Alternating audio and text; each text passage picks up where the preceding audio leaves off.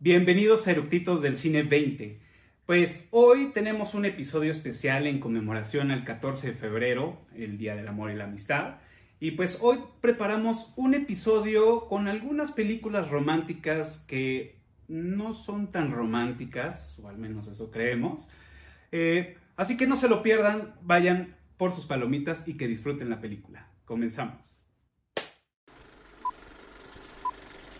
¿Ya está grabando?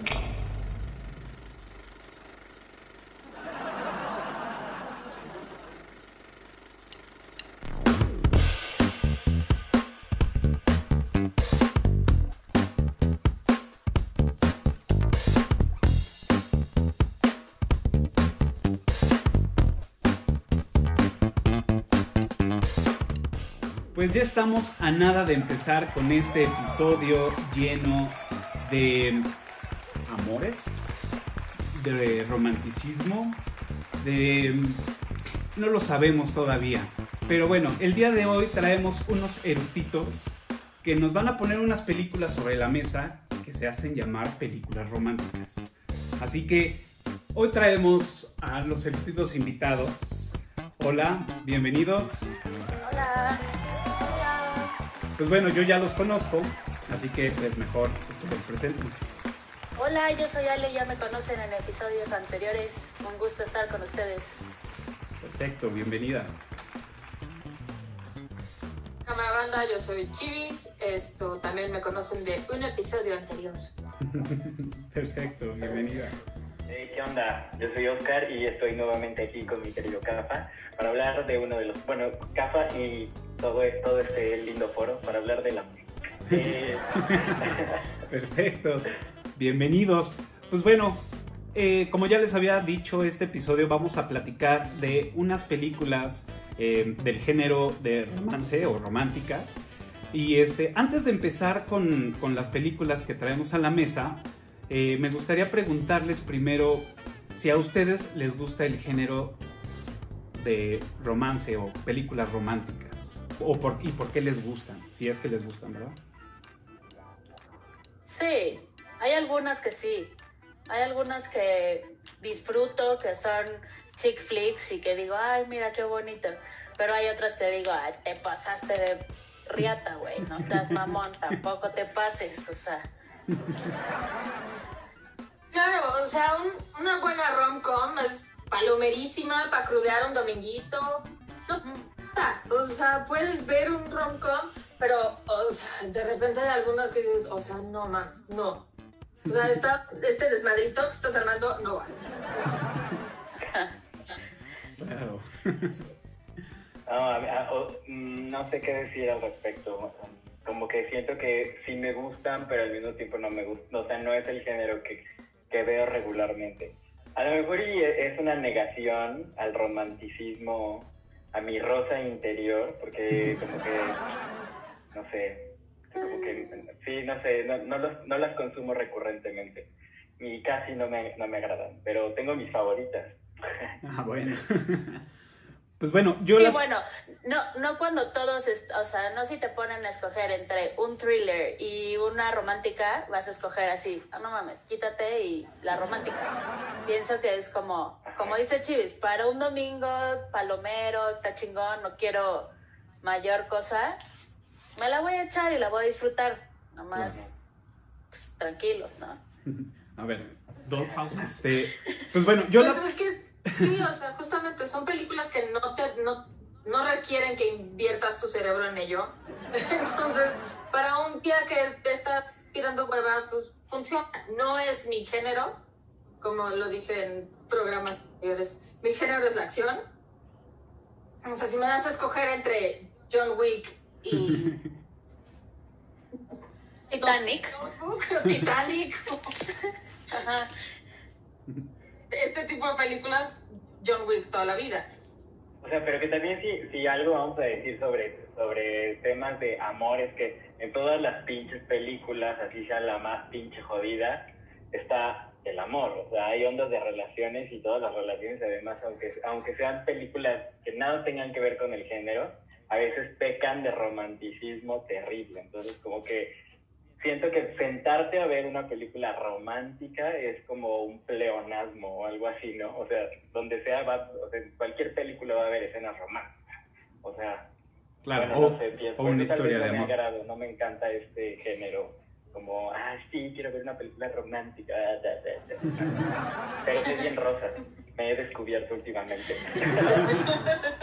Pues yo no soy fan de- de- del género tampoco. He visto algunas películas de este género, pero eh, también, o sea, yo por mi propia mano no las veo.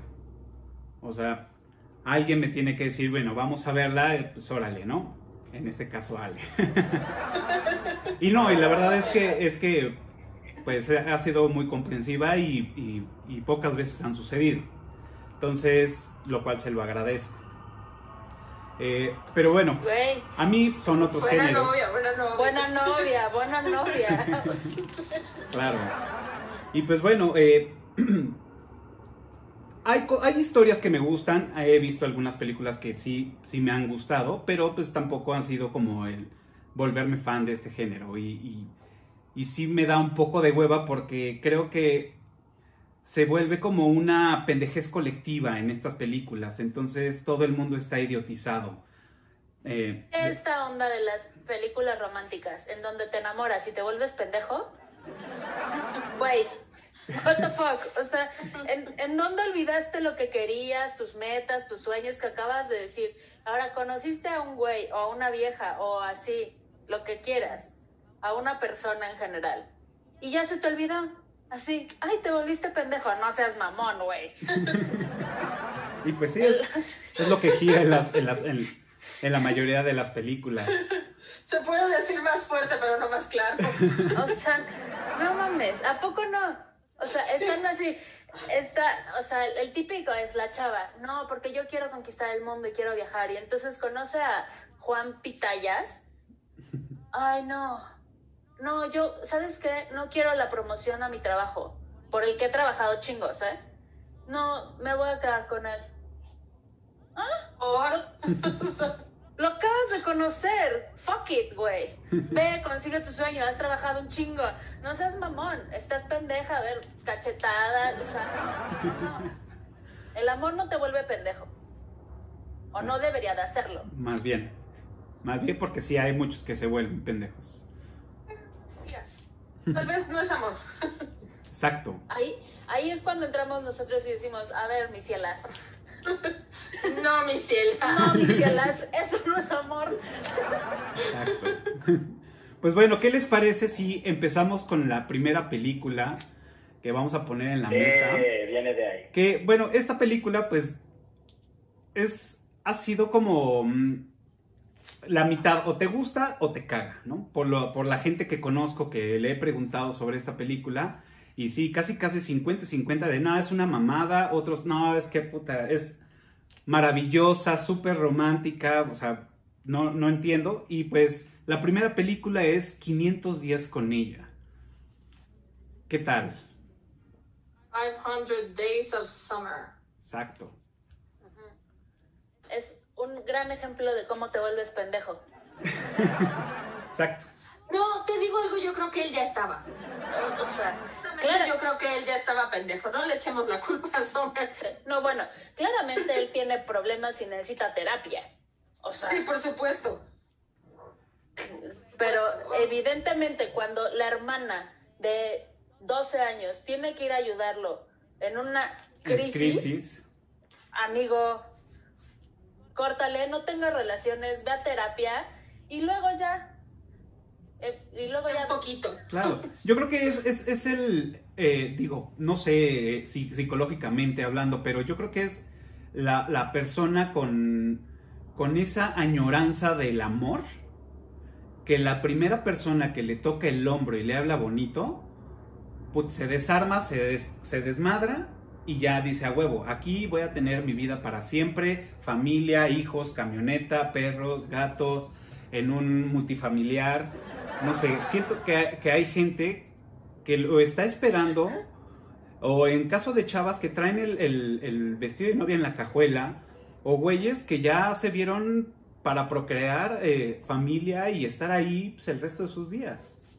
el complejo de Ted Mosby, pero, Exacto. O sea, no, no mames, además, o sea, ¿basado en qué? Ajá. O sea, de hecho, si te pones a ver el personaje de Summer, lo que él describe de ella, porque es lo único que sabemos, es, o sea, tiene un lunar aquí, y me gusta cuando sonríe, y de esto. Y de ella, ¿escuchaste algo en algún momento de lo que ella te está diciendo? Como, no quiero una relación. No, no, pendejo, no lo escuchaste nunca. Claro. Yo siento que es que 500 días, eh, es 500 días con ella la traducción en español, ¿no? Este, a mí me parece que es una película. eh, soy fan desde el punto de que no me, no me parece extraordinaria en el punto de ni actuaciones, ni efectos, nada de eso. Ni el guion me parece así absolutamente padre, que es en lo que regu- regularmente me conecto con una película.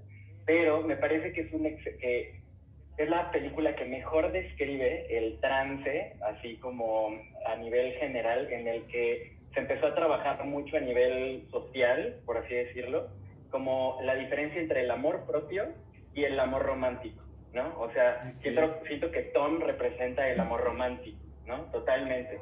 El que está cegado por todo y que también viene desde una educación como, pues a lo mejor a la que hasta nosotros nos pudo haber tocado. Y Sommer viene recorrida, o sea, viene trabajada en una onda de amor propio.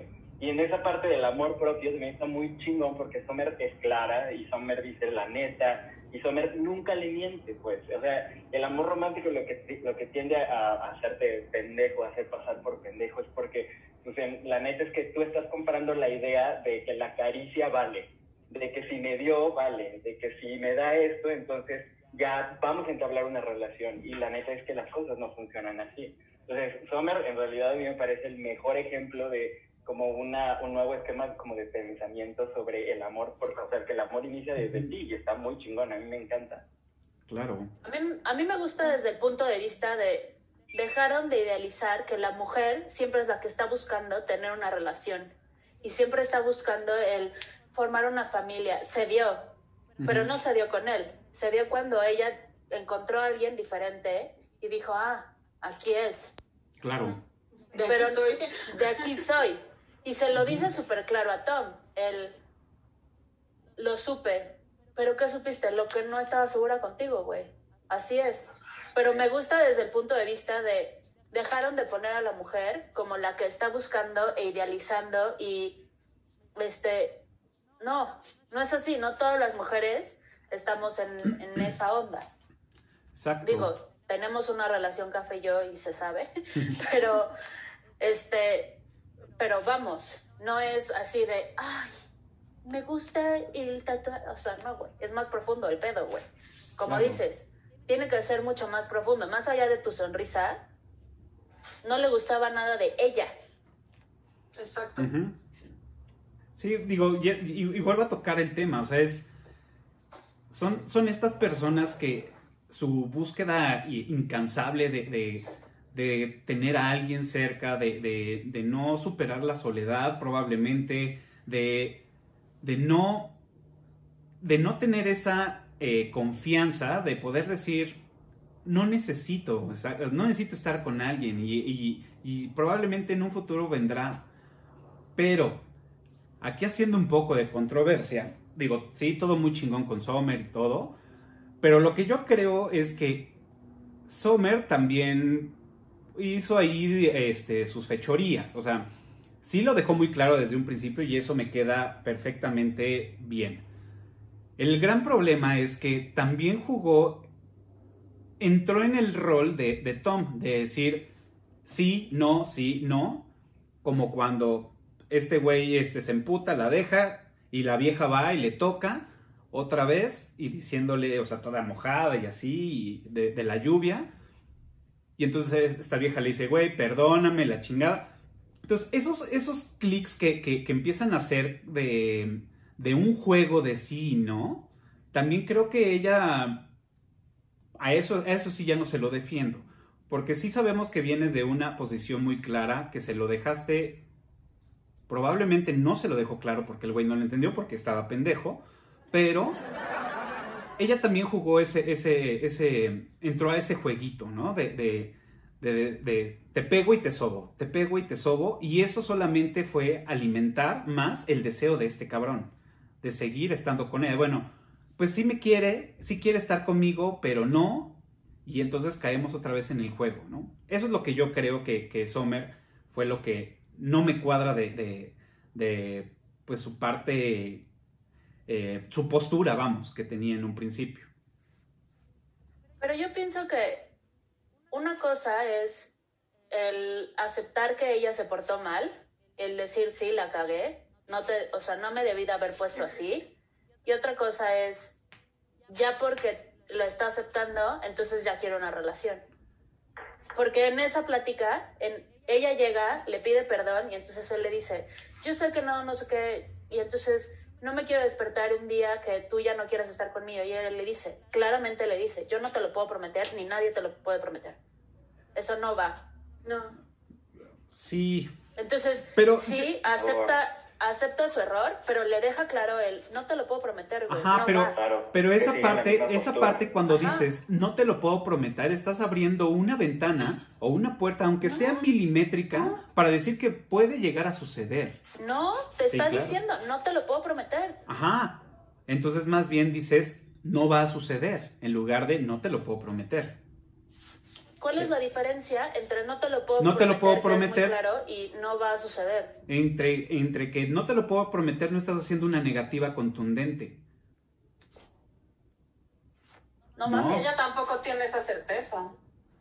Ajá, Pero o sea, exacto. lo que está diciendo es Exacto. súper claro, así, ni yo ni nadie en la vida te puede prometer que Exacto. un día ya no voy a querer estar junto, o sea, Exacto. que este día no puede llegar a pasar. Tocaste una palabra muy que ella tampoco tenía la certeza. Entonces, a, a esos, a esos, a esos Yo la pequeños. otra vez, yo la otra vez, perdón, este, escuché en la boda de unos amigos una frase que me marcó muchísimo y es que ella le dijo a él, no te puedo prometer amor eterno porque así no funcionan las cosas.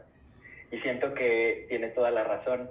Es decir, como que el- la parte em, amorosa es algo que definitivamente se tiene que construir, no es una meta, ¿sabes? O sea, no, no es eh, llegar a la meta de, ay, nos amamos y ya no, y, o sea, y ya estamos, ¿no? Es algo que se tiene que construir. Y yo creo que cuando Tom está en su lado romántico, queriendo llegar a la relación, es como poner el amor, o sea, poner que la que para poder hacer una relación tienen, tienen que amarse, ¿sí me explico? No, no sé, des- desromantic- o sea, quitamos el, el aspecto romántico de la palabra como amor tal cual para poder ver bien estos personajes. Yo, co- yo estoy totalmente de acuerdo con Sommer porque creo que Sommer al, al decirle, en este momento no estoy buscando una relación, pero quiero seguir saliendo contigo y pues, rom- o sea, romancearle, si quieres verlo así, no significa que vayan a llegar a ese punto, significa que a lo mejor hasta su relación se pudo haber conformado de como la dinámica que ellos llevaban y chingón, y a lo mejor ella querer seguir estando con él, ¿no? Pero decirse, ay, te amo, tampoco es una sentencia o tampoco dictamina que esa relación ya está, ¿no? O sea, no sé, pienso. Claro. Entonces yo creo que entre el no contundente y el no te lo prometo, yo siento que sí me voy más por el, el no, o sea, no te prometo nada, pero pues Claro. tú sabes si le apuestas, ¿no? O sea, si, si seguimos saliendo está chingón, si también decides tú que a lo mejor lo que quieres es trabajar por esta meta de llegar a amarnos y bye de una vez, va, dale. Yo no, no estoy en ese plan. Pues Yo- ¿no? Yo no estoy en ese canal. Yo lo que. Chris Rock en, en Tambourine dice algo muy parecido. O sea, dice, el amor es algo que se trabaja todos los días. Y que lo trabajan dos. Porque si uno solo es el que lo está trabajando, entonces de hueva. Dos personas pueden mover un sofá sin ningún pedo. Ujú. Y es esto. O sea, ella le dice, güey, yo no, yo no te voy a prometer amor eterno porque yo no te prometo que voy a querer amanecer a tu lado todos los días. No puedo. Claro, digo, yo entiendo perfectamente eso. Yo, más bien, yo creo que aquí el, el- voy a decirle de esta forma, el error de Sommer. O sea, tú ya estás, tú ya dijiste tu postura, tú sabes cuál es tu postura ante la relación que está sucediendo con este güey, con Tom, ¿no? Ya la pusiste muy clara. Tú estás viendo que este cabrón está chingue y chingue y chingue y te la pasas bien. Y dices, bueno, voy a seguir, pero está chingue y chingue, oye, ¿qué somos? Y que, y que ya somos novios o no somos novios, no sé. Todo eso, tú como, como Sommer, tú ya entendiste que este güey a huevo quiere tener una, o sea, quiere tener el título de novio, ¿no? Ya lo entendimos todo. Y Sommer lo tuvo que haber entendido. En ese momento no tuvo que haber dicho ambigüedades, no tuvo que haber dejado esa brecha, ella tuvo que haber dicho, güey, no vamos a ser novios nunca, güey. En el momento que regresó a su casa, le fal siento que le faltó eso para que quede. Obviamente es la trama de la película, pero para, para, para estos efectos de, de análisis, creo que ella tuvo que haber sido más contundente para quedar más claro y ahorrarse todos esos pedos. Ay, no. Yo pienso que los dos son adultos y este güey evidentemente le falta madurez y, y evidentemente si él aceptó por tener algo con ella y esperando que resultara como él quería. Ujú. Pero le faltó madurez en puede ser que no. Jugando un poquito al abogado del diablo, creo que Cafa sí tiene un punto. O sea, ella sí como en la pesca le tira la línea y él todo el tiempo está de mordiendo el anzuelo así de, pero entonces vamos a ser novios, pero entonces vamos a ser novios, pero entonces vamos a ser novios y ya. No, güey, es obvio que si sigues por ese camino, le vas a destrozar el corazón porque este güey no está captando que tú no quieres una relación. Ujú. Ok. Pues si no quieres una relación, vete a buscar otra una relación. Ve- Vete a buscar no tener una relación a otro lado, porque este güey sí quiere una relación. Ajá, y el en el primer momento que te, que, te, que te distraigas o que te convenza, lo va a lograr. Porque, la persevera, alca- porque el que persevera alcanza. O sea, eso es lo único que yo siento que ahí faltó. Pero obviamente es parte de la trama, porque tiene que seguir la película, porque si no, pues ahí, minuto dos de la película se acaba y ya, ¿no? A mí se me hizo súper patético. O sea, empieza la película y te dicen, esta no es una película de amor. O sea, punto número uno, no es una película de amor. Que sí es de amor porque, como bien lo dice Oscarito, es de amor propio y de saber qué es lo que uno quiere. Pero te dicen, este güey piensa que va a ser feliz hasta que encuentre a alguien. Ajá. Amigo, no lo vas a hacer. Primero te tienes que ser completo tú y luego encontrar una persona para cual compartir tu vida cuando ya estés completo. Nadie te va a completar, nadie te va a dar la felicidad, nada, o sea, la felicidad no está en tener una relación, ¿eh? La felicidad está en ti y luego tienes una relación que vas a ser mucho más feliz y no sé qué, pero nadie te tiene que completar nada, güey. Tienes que ser un ser completo tú. Exacto. Eh, Eres eres súper Por eso te pasa lo que te pasa, hijo de la chingada. Claro. De nuevo, se puede decir más fuerte, pero no es claro. Sí, yo creo que por, por eso también aquí entra el, el punto como de, em, eh, ah, como amor romántico otra vez y como de amor propio, ¿no? O sea, este güey estaba buscando la relación, con quien fuera, o sea, con quien le diera lo que a lo mejor él encajaría en su, en su mente, así como que, ah, sí, claro, esto se hace en una relación. Y él se comportó de acuerdo a como quererla cachar como relación.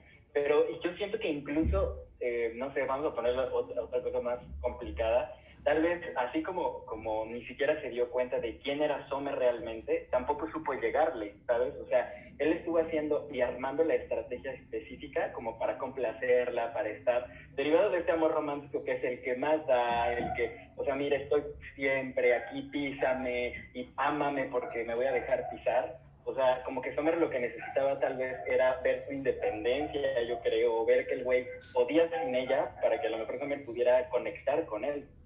Claro. O sea, creo que esa, esa es la parte de- en la que también está chido analizar. No siento que Sommer también se estaba tomando su tiempo y, que me parece muy importante. O sea, tomar el tiempo de salir, de conocerlo, de, pues, o sea, si querían sexo, vamos, el sexo ya no está relacionado con, con el amor ni con el romanticismo, ¿no? O sea, que si lo lleva increíble, pero como que Sommer cumplió sus necesidades y también eh, compartió lo que tenía que compartir con él. Si este güey lo, lo metió a su cajón de, de vacíos y quiso ver ahí tal cual que, que podía haber algo y seguir, pues ya eso es pedo. O sea, creo que no hay, no, yo, yo, yo soy Team Sommer, Team Sommer. Sí, totalmente. Sí, claro. Pero además, ¿sabes qué? Lo que no, lo que no estamos viendo o se deja a un lado es que Summer todo el tiempo lo está empujando para que haga más de su vida. Claro. Y entonces tú puedes dar más, tú puedes ser el arquitecto de la, o sea, un súper chingón y no sé qué, y este güey así como de, No, pues estoy bien aquí en mi zona de confort, güey. Haciendo tarjetas.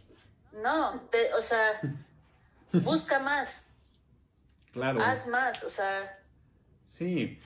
Digo, y es, digo, yo creo que también por esta parte dividida a a las personas que les pregunté sobre esta película, es porque efectivamente unos se, se identifican con Sommer, otros se identificaron, y hablo en pasado, porque normalmente este tipo de, de conductas de Tom es, las vives a lo mejor cuando estás chavo, ¿no? O sea, se vive más cuando eres un puberto y apenas estás explorando el de mi primera novia o mi segunda novia o, o el querer, no sé, de, como les digo, te, te tocan el hombro y dices, güey, me está tirando el pedo esa vieja. Güey, te tocó el hombro, güey, porque quería pasar, güey, porque le estorbabas, ¿no?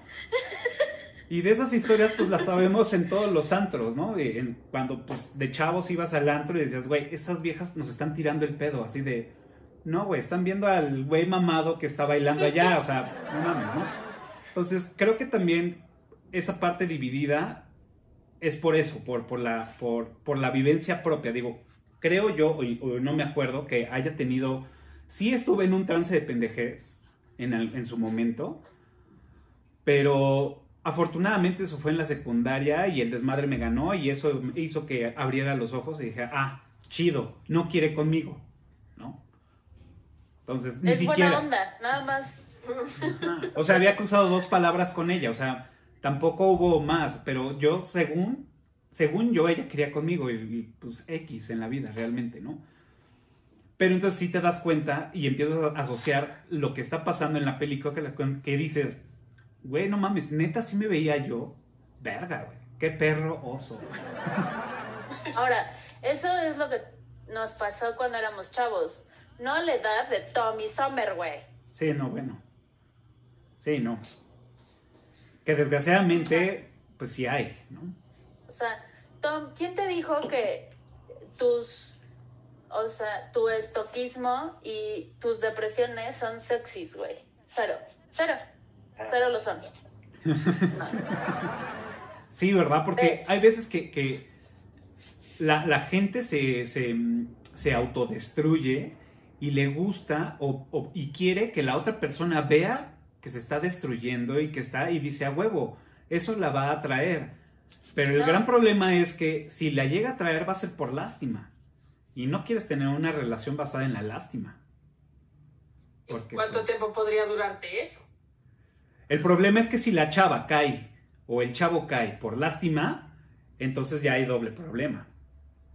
Y es que Porque podría durar una situación como que de- del amor romántico.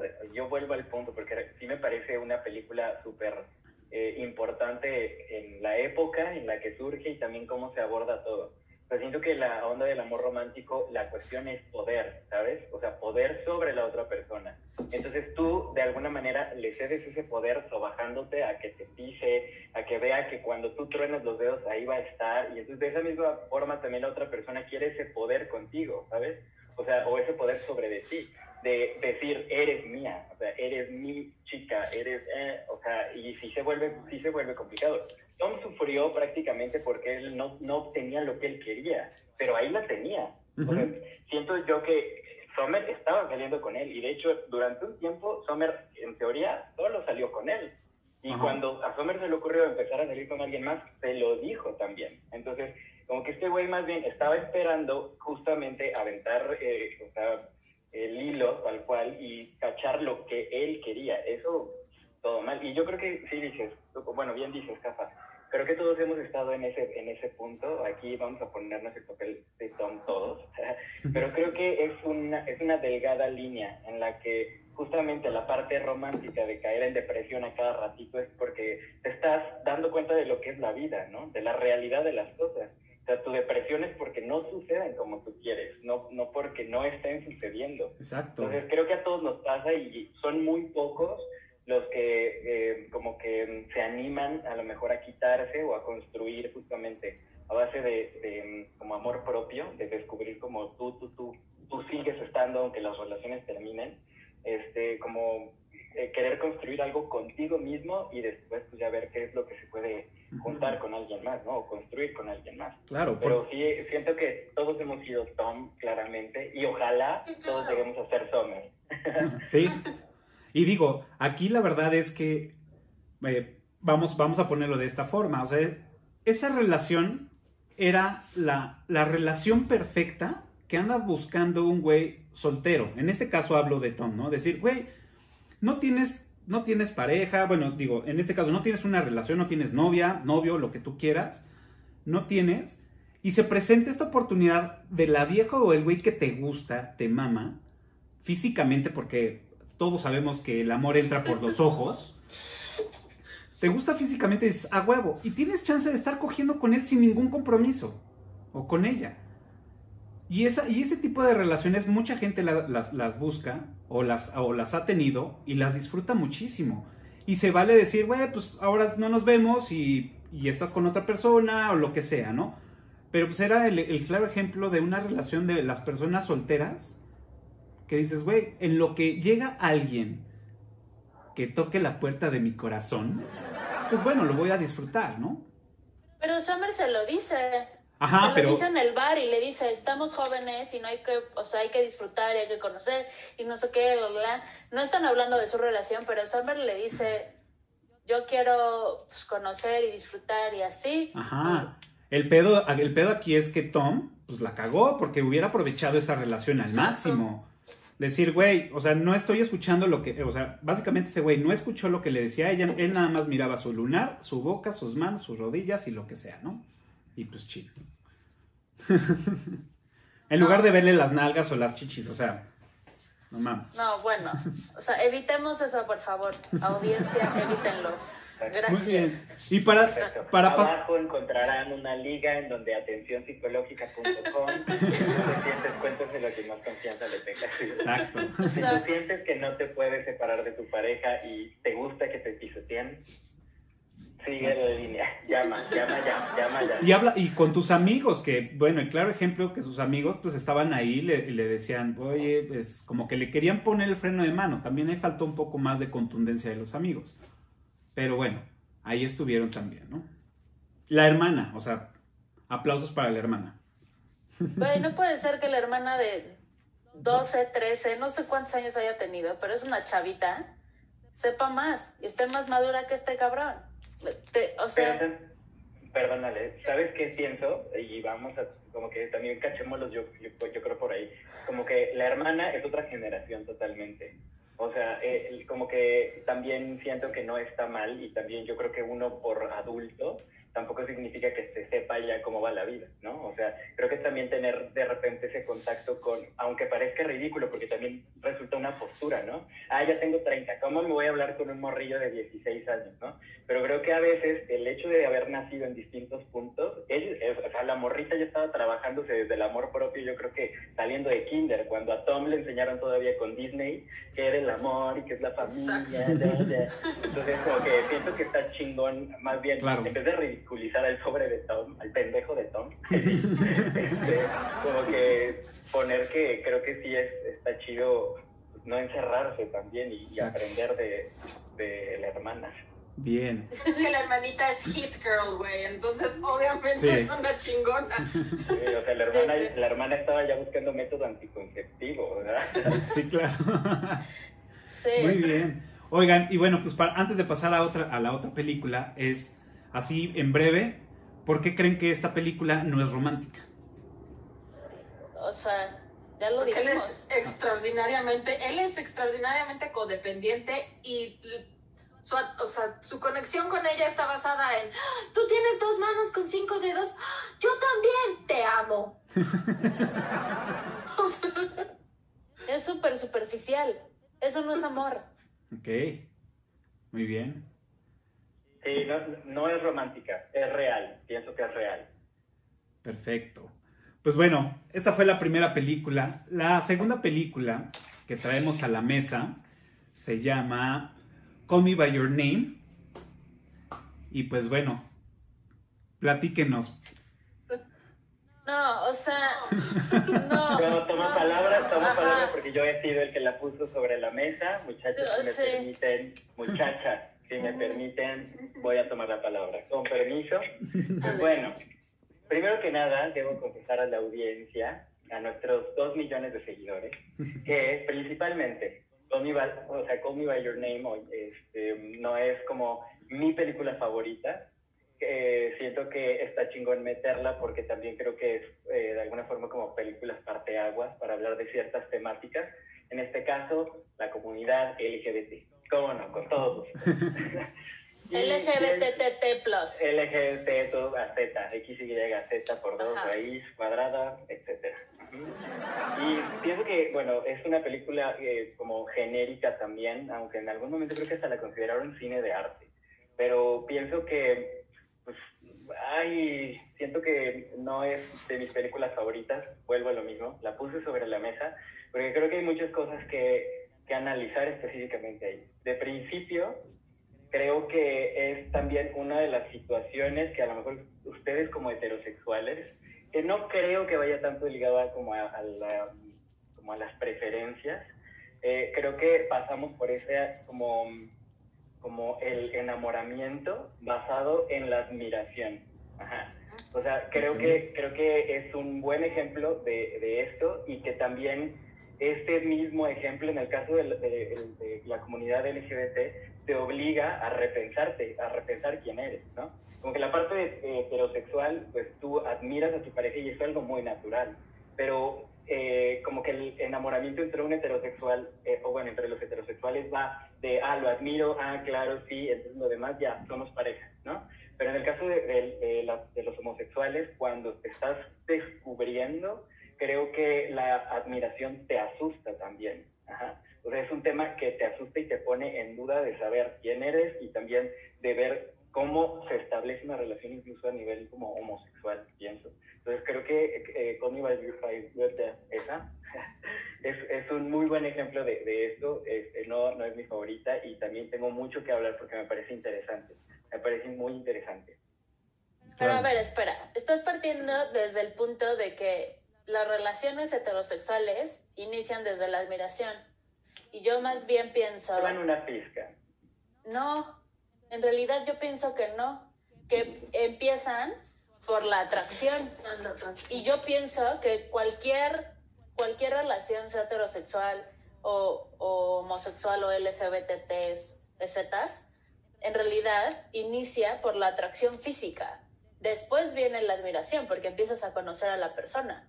Pero al principio, lo primero entra por los ojos. Sí. O luego, luego hay casos que no entra, no entra por los ojos, pero es un ente más en tu círculo, pero ya después viene por la admiración, aunque no haya sido física la atracción, o sea, nunca te atrajo una esa persona, pero ya después te atrae su forma de pensar, su forma de platicar, porque a lo mejor físicamente no te gusta. ¿No? Y a lo mejor por ahí puede ser lo, lo, que, lo que dice Oscar, ¿no? Y que también es como que no podemos estandarizar qué es atractivo en general, ¿no? Pero creo que cuando a lo mejor, a lo mejor si te gustas físicamente, entonces la admiración es física. O sea, te gusta verle, o sea, o te llama la atención físicamente. Pero finalmente sí hay algo, hay un halo de ah, como atracción, admiración hacia esa persona. No específicamente por títulos o porque digas, ay, qué grande es. No, pero siento que sí hay un halo importante de admiración sobre físicamente, sobre cómo piensa, sobre cómo habla, sobre lo que te hace sentir incluso, ¿no? ¿Y ustedes cómo creen? Entonces tenemos dos conceptos diferentes. Uno, la atracción eh, física y otra cosa, la admiración. Para mí la admiración es mucho más profunda. Ah. Sí, claro. Para mí, para mí tener admiración por alguien es algo mucho más profundo que tener atracción por alguien. Que yo diga, oye, está súper guapo y, y, yo pienso que, uh, o está súper guapo y imagínate, ah, cogería súper bien eso para mí no es admiración. Es, está súper guapo, güey, o sea, o está súper guapa, lo que sea. Pero para mí eso no es admiración. Para mí admiración es una cosa mucho más profunda. ¿Y cómo creen que...? Está súper guapo y es inteligente y, una persona de sentimientos nobles y... Ah, ya se transforma el asunto de simple y llanamente atracción a admiración. ¿Y cómo creen que empezó esta relación? ¿Por, por, qué, ¿Por cuál camino pudo haber entrado esta relación? De Oliver y este... Mm, se me olvida el nombre del chavillo. Es que... Elliot. Elliot. Pero yo ah, yo pienso que son dos, dos caminos diferentes. Yo pienso que de Helio, del chavito, hacia, hacia Oliver, que es el grande, el señor. Hello, es un señor. Este, pienso que fue de atracción física y admiración de lo que hace y, así. Y pienso que de Oliver hacia Helio fue más bien atracción física. Claro. Me lo quiero dar. Sí. Yo también creo, más bien creo que de Elliot a Oliver, creo que más bien fue curiosidad con atracción física. Porque realmente lo que él conoce es por lo que el papá habla. Pero realmente nunca profundizaron más que en un escrito que hizo él, que se lo lee afuera de la pileta. Y dice, güey, no sé, creo que ya yo ni siquiera lo entiendo lo que quise escribir. El otro, pues en su momento tuvo, tuvo sentido. Diciéndole, pues yo tampoco lo, yo tampoco le entendía lo que le está diciendo, ¿no? Entonces tampoco fue. Escribes un- con las patas. Tampoco Deberías de ponerte a trabajar y dejar de vacacionar, hijo de la chingada. Hello. Sí. tampoco Más fue bien. algo, algo tan profundo de lo que hace, ¿no? Más bien él, la curiosidad fue por lo que hacía probablemente y por lo que él estaba pasando en ese momento, ¿no? Y porque Es está guapo el güey. Está guapo, está bien. Sí, no, El sí. señor, el señor. El señor está, señor. está muy guapo. Caníbal. también creo que hay, hay formas, eh, hay varias formas como de amor. Esta película es, es amor en muchos sentidos. O sea, No, creo que eh, la, la relación, No. la relación que, que tiene el Sí. papá con, con, con el, Elio. ¿cómo se llama el chavito? Elio. Elio. Elio. Ajá. Creo que está, está muy padre, o sea, siento que, que esa relación está chingona. Lo que, eh, o sea, el diálogo que es el que más se, se resalta de la película, en la que cuando el papá está hablando con él y le da como, pues, dale, ¿no? O sea, vívelo. Eh, creo que eh, es una, es un, eso, es, eso es un gran ejemplo como de amor, ¿no? En, en- hablando como de papá, hijo.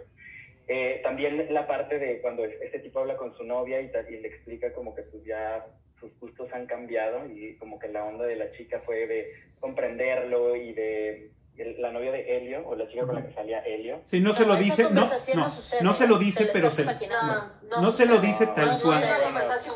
No hay una conversación como tal. Ella Más bien, bien, después de que se les desaparece tres días, ella se planta en, en la casa de él y dice, oye, güey, o sea, pero sí soy tu novia, soy tu chica, y él, no. y se da media vuelta y se va. Eso no es una conversación sobre mis gustos han cambiado y ahora mi rumbo, mi vida ha tomado otro rumbo, pero espero pero que a ti te vaya bien. No, ni madres. Esa razón, conversa- es- Tal vez, esa conversación me- me te la al libro, imaginas. Me libro. No, sí no. está en el libro, sí está en el libro, perdón. Ah, Pero bueno, No, pues pues- también es un ejemplo. Lean el libro también. Lean el libro. Vale la pena leer el libro de cada película, en- por lo menos en lo que está diseñado. sí. Bueno, pero esa conversación no sucede. Yo nos sentamos a verla y hubo un punto en el que dije, ¿dónde me perdí su romance? ¿Dónde me perdí la parte Ya me pasó igual. en, en donde filtrearon o, o al- alguno dio señales de, o sea, what the fuck? ¿Me, me Yo- lo yo perdí también- o qué pedo? Yo también me quedé así de, en la película nada más. sí, O sea, la película me quedé así de. Se caga, el tipo es un patán, súper grosero, o sea. Sí, la neta es que maleducado en muchas ocasiones. El propio chavito lo dice. Dice, ¿no te parece que es súper rude y grosero? Ay, no. Ay, ganos. Amor romántico, amor romántico total. Idealiza. Y de repente, de la nada, así que, que el güey este le dice, ah, ya, no vengas a fingir que eres un buen Anfitrión. Ajá. un buen anfitrión. Y entonces, sí, después, con la mano de una estatua, le dice, ah, sí, bueno, tregua. Yo- de ahí, ah, no mames, ¿qué pasó? Y sigue siendo un patán. Él sigue Ajá. siendo un patán. Sigue siendo un patán. Como por, o sea, como por qué te enamorarías de un patán. pues sí sucede. Sí, pero güey, ahí volvemos de nuevo. No, mis cielas, no, mis cielas. Si estás viendo el claro ejemplo de que se está comportando con las patas desde el primer momento en que llega a tu casa y desde el primer momento te está diciendo, miéntele a tus papás, amiga, no es ahí. No, mi ciela. Había, había comerciales en el 5 que decían, ten cuidado y cuéntaselo a quien más confianza le tengas. Pero también, sí, o sea, también sí está, está muy, está chingón todo esto que dicen, pero aquí, mm, ¿cómo decirlo? Eh, está muy chingón todo lo que dicen, realmente lo, lo entiendo y, y lo recibo bien, porque en este caso vuelvo a lo mismo. Yo elegí esta película y qué chingón que se hayan dado el tiempo de verla. Yo incluso me, me, me aventé el libro, ni siquiera por gusto, créanmelo. Realmente es, creo que, un proceso específico en, en- basado específicamente como en relaciones homosexuales y todo el halo todavía que existe como en tabú. Es bien complicado, de verdad es muy complicado establecer una relación. eh, de principio, aceptar como el cambio o aceptar que lo vas a intentar, que lo vas a probar, que alguien te está atrayendo de tu mismo sexo, eso es, un- es una labor súper complicada y tiendes a caer, derivado de esa indecisión, en este tipo de patrones, como de que te traten mal, porque de alguna manera dices, bueno, si este ya me volteó a ver, pues por lo menos voy a intentar hacer todo porque se quede ahí, ¿no? O sea, es, es, es un claro ejemplo de a lo mejor una relación que puede parecer en el aspecto de otros de otras relaciones, eh, no sé, eh, más Pero eso- convencionales. No, pero eso que- pasa todo el tiempo en cualquier relación, Oscarito. No pasa no nada más en, en la parte eh, homosexual. Hay chavas que no han tenido una relación y que el primer güey que llega y les dice, por eso se quedan ahí y por eso tienen relaciones y por eso quedan embarazadas porque las presionaron y porque no quieren que se vaya. No es una cosa de relación homosexual, es una cosa de humano, en las relaciones humanas.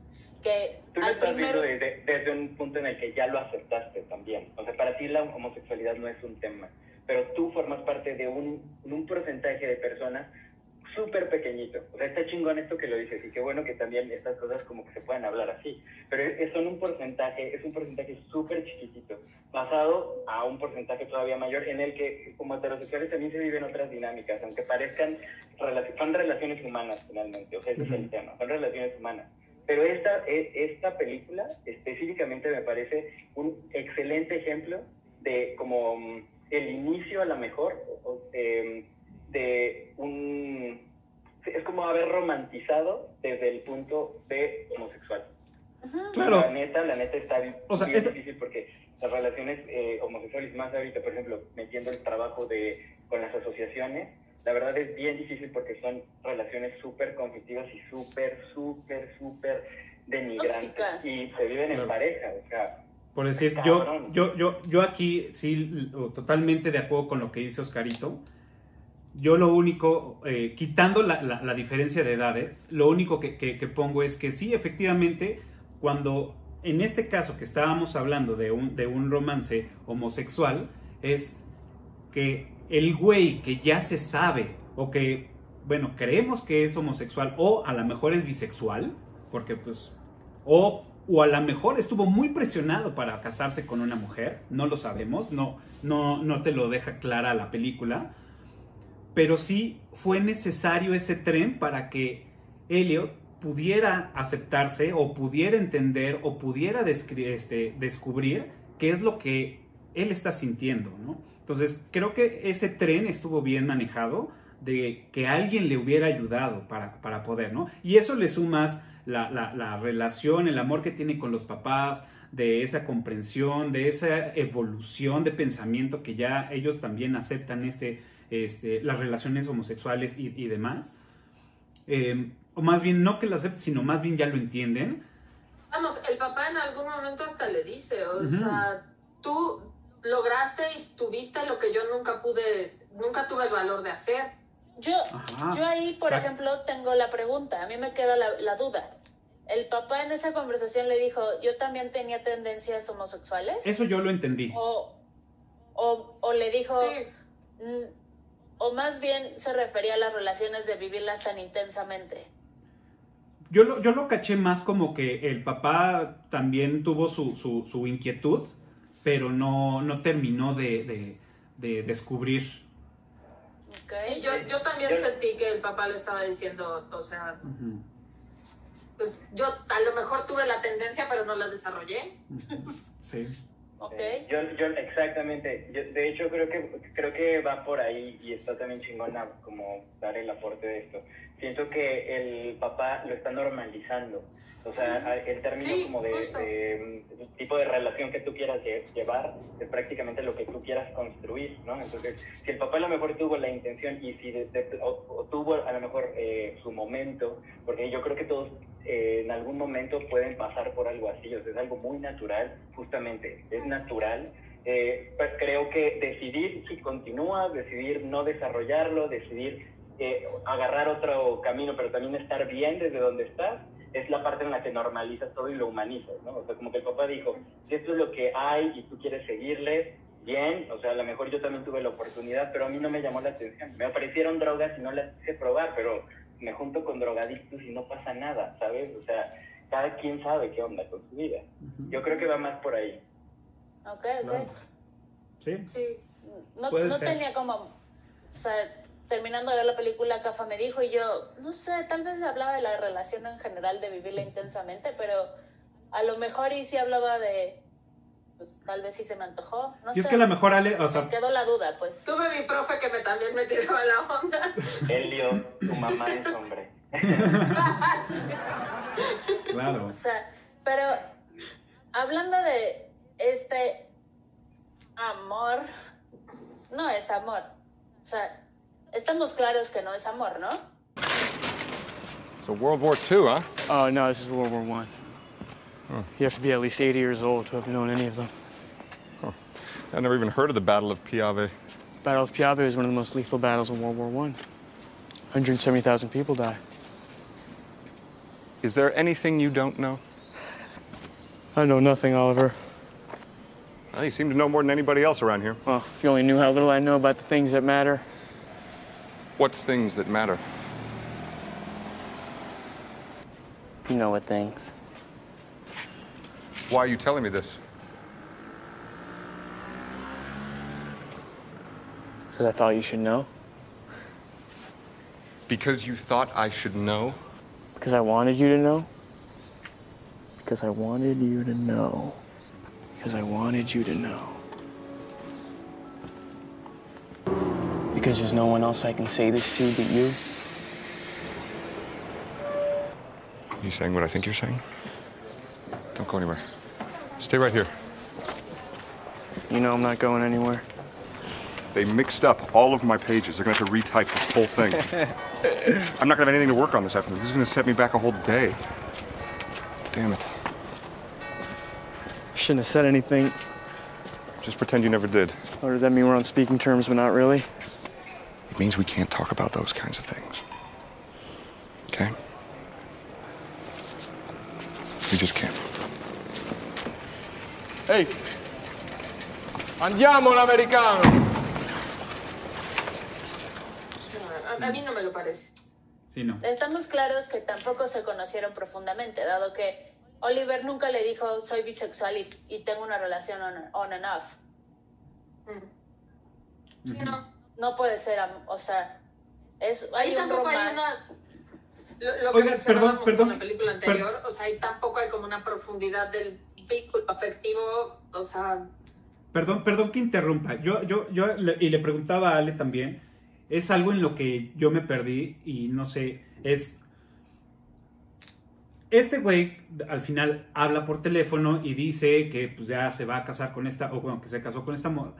Dice dos años. Entonces, queremos pensar que esa llamada es al invierno siguiente del, del, del verano que vivieron. No, es el mismo verano, no dice dos años. Sí, no, él, él cuando está hablando por teléfono le dice que esta cha- ah, con esta chava llevaban dos años. Y esa llamada que él hace es el mismo año, digamos que es verano sí, y luego el es ese, invierno. ese mismo invierno. Eso es lo que, lo que nos dan o que creemos entender, porque, ah, bueno, dices algo que la mamá menciona, ¿no? Que están La mamá, preparando el... la mamá le dice, estamos escogiendo el siguiente tú para el siguiente verano. Ajá. Ahora, Cada verano reciben a alguien y todo el mundo coquetea con ese alguien, sea hombre o mujer. claro, porque ahora la pregunta, normal. la pregunta aquí es, o sea, a mí me saca de onda por esto, porque una, o es, o, o ya tenía este güey la relación con la, con la morra con la que se casó, o con la que se va, más bien con la que se va a casar. Y por eso fue la- el brinco de, de decir, si es en el mismo año o ya pasaron dos años, No, es el mismo año. No, es el mismo El año. mismo año. Es el mismo año. Es el entonces, mismo año. Entonces estamos claros que si es el mismo año, este güey le puso el cuerno a su vieja con, Pues con el puede ser que no, porque estaban. Es que and estaban off. en un break. Claro, O sea, aplicó que la de, sí, bueno, me voy que a, no, me no voy lo a sabemos. Europa para no descubrirme. sabemos nada de Elliot, de Oliver. Oliver no dice nada. Oliver ni siquiera dice su edad en la película. Uno lo Oliver dice averigua. later. Uno ni siquiera sabe la edad de este cabrón en la película porque nunca la dice. Pero asum- o sea, asumimos que es un señor por cómo se ve. Asumimos que es un señor, además, porque es un estudiante de posgrado que le ayuda a su papá. What in the name of fucking God? O sea, de jodido tiene 25 años. O sea, Puede ser, ¿no? de- es, un, Sí. es, es un estudiante de posgrado. Y por más que Elliot suene muy culto y pueda escribir música, es un adolescente, cabrón. Y es un adolescente que lo estás viendo que está confundido y le das dos señales. Lo besas, pero le dices, no, No, este para allá. no, espérate, porque no hemos hecho nada de lo que nos podamos avergonzar. ¿Avergonzar de qué? ¿Quieres o no quieres? ¿Eres bisexual o no lo eres? No le das dos señales a este chavito que sabes que está confundido. Entonces, Eres un hijo de puta. ahí Como el mismo, como el mismo acto de llamarlo cuando él, Helio está en la ventana, llamarlo y decirle ven. Y nos le da una mamada dos segundos y ya, ve, ya, vete. Güey, o sea, no mames, ¿cómo le puedes hacer eso a un chavito? Pero además, Sí. ¿Para qué? en O la sea- peli- o sea, en la película, al parecer, o me dio a entender por la, la situación, no sé en el libro cómo suceda, pero en la situación es, Oliver le dice no, la chingada, y se da cuenta que ya tiene, que Elliot está ya cogiendo con esta niña Marcia, Ah. y entonces ahí sí, entonces ahora sí te doy la, la pauta y te dejo la nota y te digo, madura, pero nos vemos en la noche para coger. Ajá, o sea, ¿Es por celos? ¿Te lo quieres coger porque es por celos? ¿Porque, porque no vaya a ser que a, a ti te deje de co- coquetear? No seas mamón. Deja tu manipulación y tus pinches jueguitos para ot- otra ocasión, güey. Cuando sea con, con un güey de tu edad. de tu edad. O sea, no, No. no, no seas un ojete. Digo, yo, yo la No verdad seas es... un ojete. Porque aparte, te voy a decir algo. Ellos nunca hablan, ninguno de los dos, y bueno, Elliot un poco más, porque escribe y le dice y la chingada y el silencio y la verga, ¿no? Pero Oliver, a sus pinche mil años, nunca habla claro. Cuando hablan, están en la estatua y hablan en acertijos. Eso es ser hijo de puta. A tu edad es ser un hijo de puta. Porque además le dice, no podemos hablar de estas cosas. Ni siquiera estás hablando, cabrón. Le dices, porque es un chavito que está confundido y lo necesita. No, no te escudas en pinches jueguitos mentales y lo manipulas y le dices, pero no sé qué, pero vergonzoso, pero este, pero quisiera besarte, pero no, pero te toco, pero no, pero ay. Eres un hijo de puta Sí. que estás jugando con él. Yo estoy, suscribo. Sí, Es digo, un sí. excelente, es una excelente este, película realmente como de, no viéndolo desde la onda de la relación, sino em, después de eso la verdad, como les digo, no es mi película favorita, me gusta esta polémica que crea, definitivamente. Este, hay muchos artículos que se hicieron derivados de también un tema que fue como la, eh, o sea, la pedofilia y estas cosas.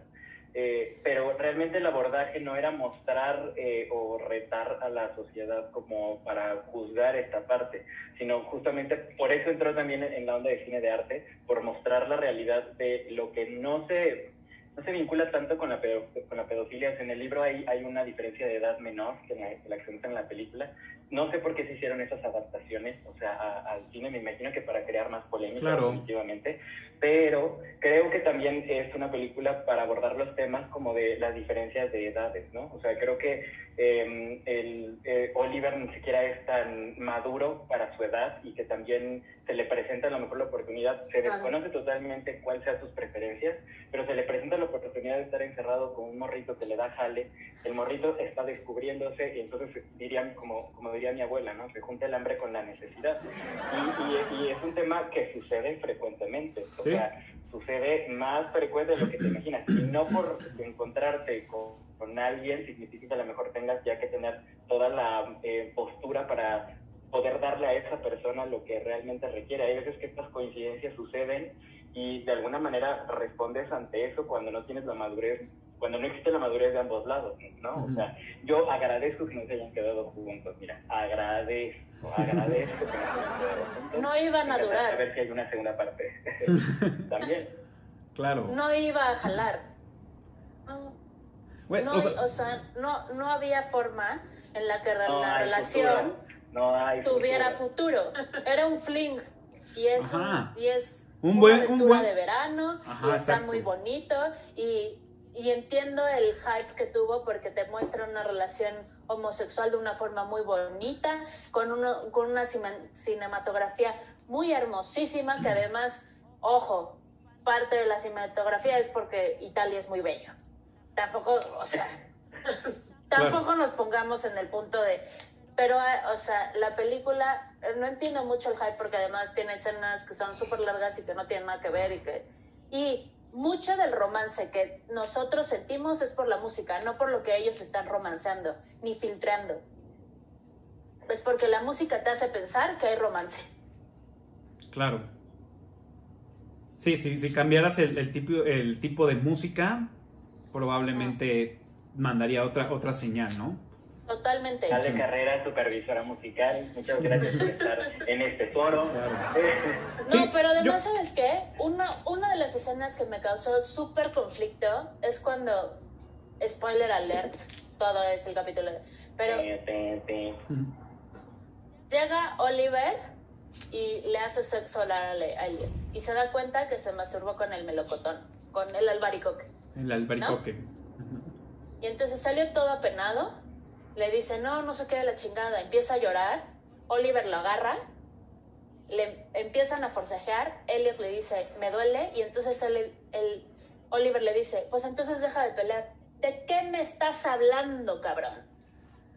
Uy, Si dejo de pelear, pues, ah, ah, ah, ahí va. De, ay, tenía que dejar de pelear. What in the name of God? Es violencia. Amigo, es violencia. Salte de ahí. claro. Porque es un patán. Te lo demostró desde Oh. el primer momento. Y todavía que tú estás llorando, que te ve así, que, le- que le estás diciendo estoy confundido, todavía te está haciendo daño. Y su respuesta es, entonces deja de pelear, te vas a la verga. Claro. Corre, Forrest. Corre. Corre, háblale a tus papás, que lo corran, mi- mi rey. Claro, aparte digo, probablemente en la cabeza de los escritores y en la cabeza de muchas personas es el, no, pero es que el- realmente lo que querían decir con esa escena es que dejara de pelear con, con su deseo de, de, eh, de no salir del closet, por decirlo de esta forma tan, tan, tan vulgar y ya tan, tan choteada, ¿no? Pero probablemente, digo, yo no, yo no estoy, eh, yo no estoy a favor de lo que estoy diciendo, ¿no? Pero probablemente mucha gente lo toma así, es le está enseñando a que ya no tiene que eh, seguir por el camino que él no, no está decidiendo ser, digamos, ¿no? Que es, si a ti te gustan los güeyes, dale con los güeyes y ya deja de, de- de- de no, es, de, de no aceptarlo, ¿no? Por decirlo así. Mira, si te gusta el frijol, pues va. Pues da, da. Pero, pero Oliver no se acepta. ¿De qué me estás Sí, hablando? claro. ¿Me, me estás diciendo que me vas a enseñar algo que tú no, ni siquiera sabes? Claro, Ni pero a eso no lo sabemos hasta el final. Pero eso no lo sabemos hasta el final. No, no lo, sa- lo sabemos desde antes. No, lo sabemos desde el principio. Porque él se esconde, él, primero que se esconde es él. Oliver No, es bueno. el primero que se esconde, el primero que dice no podemos hablar de, esta- de estas cosas, el primero que dice esto es para esconderse, esto es para sentir vergüenza. O sea, el primero que dice todo eso es Oliver. O sea, sí. Elliot le dice, ¿y qué tendría de malo que nos vieran? Ajá. ¿Y qué, o sea, cuál es el problema? Oliver lo está viendo así. ¿Y cuál sería el problema? Más bien el que, el que llega con la confusión de es vergüenza y hay que esconderlo, es Oliver. Sí, Porque además lo está viendo confundido. Eh, este güey quiere soltarse y decir, va, órale, me aviento. Y el que lo detiene es Oliver. Sí, claro. Digo, también hay que, aquí hay que poner en, en- en la mesa dos cosas. Uno, que él viene de, de- de una cultura gringa, donde todavía probablemente hay, y en, y en- y en esta parte de Europa, pues es más, es más aceptado, digamos, de esta forma. ¿no? Entonces probablemente trae todo esto que cargando, que él no puede ser una persona así, y lo transmite, decir, güey, no se puede, o no se debe, o lo que Ay, sea, ¿no? Digo, o sea, es- es, como es buscándole. discurso. Ajá, por Es, no se puede, pero te beso. Ajá. Ay, ya estás contento, pero te beso. Sí, Ay, no doble moral totalmente. Es, o sea, estás jugando un juego que no está chido, güey. Y, este, y lo Y con estás un jugando. chavito de 17 años. Ajá. Y estás jugando un juego con un chavito, Que es, cabrón. que es callado, que es callado, tímido e inocente. Tiene inocencia en la mirada. Ajá. Tiene inocencia en la mirada, exacto. A mí algo... por más que te hable muy bien y que conozca el mundo y que se lleve con mayores, no quiere decir que tenga Que la sea. madurez. Y no quiere decir que, que puedas jugar estos juegos. Está mal, güey. Claro. Está mal.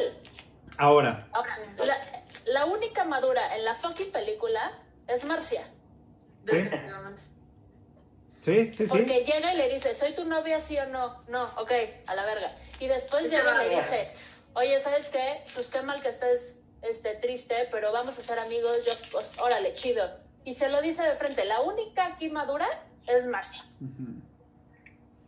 Ahora, ¿qué A opinan? ella le deberían de dar las fucking palmas, güey. Ahora, ¿qué Sí, opinan? En realidad sí, estoy de acuerdo también con eso. ¿Qué opinan de los papás? Por eso siento que es una película, pues sí, de amor hablado de a lo mejor más como persona. En el caso de Elio y Oliver creo que no protagonizan el amor propiamente, pero creo que sí hay muestras eh, que son fuertes de como amor real, ¿no? No sé. Ujú. Claro.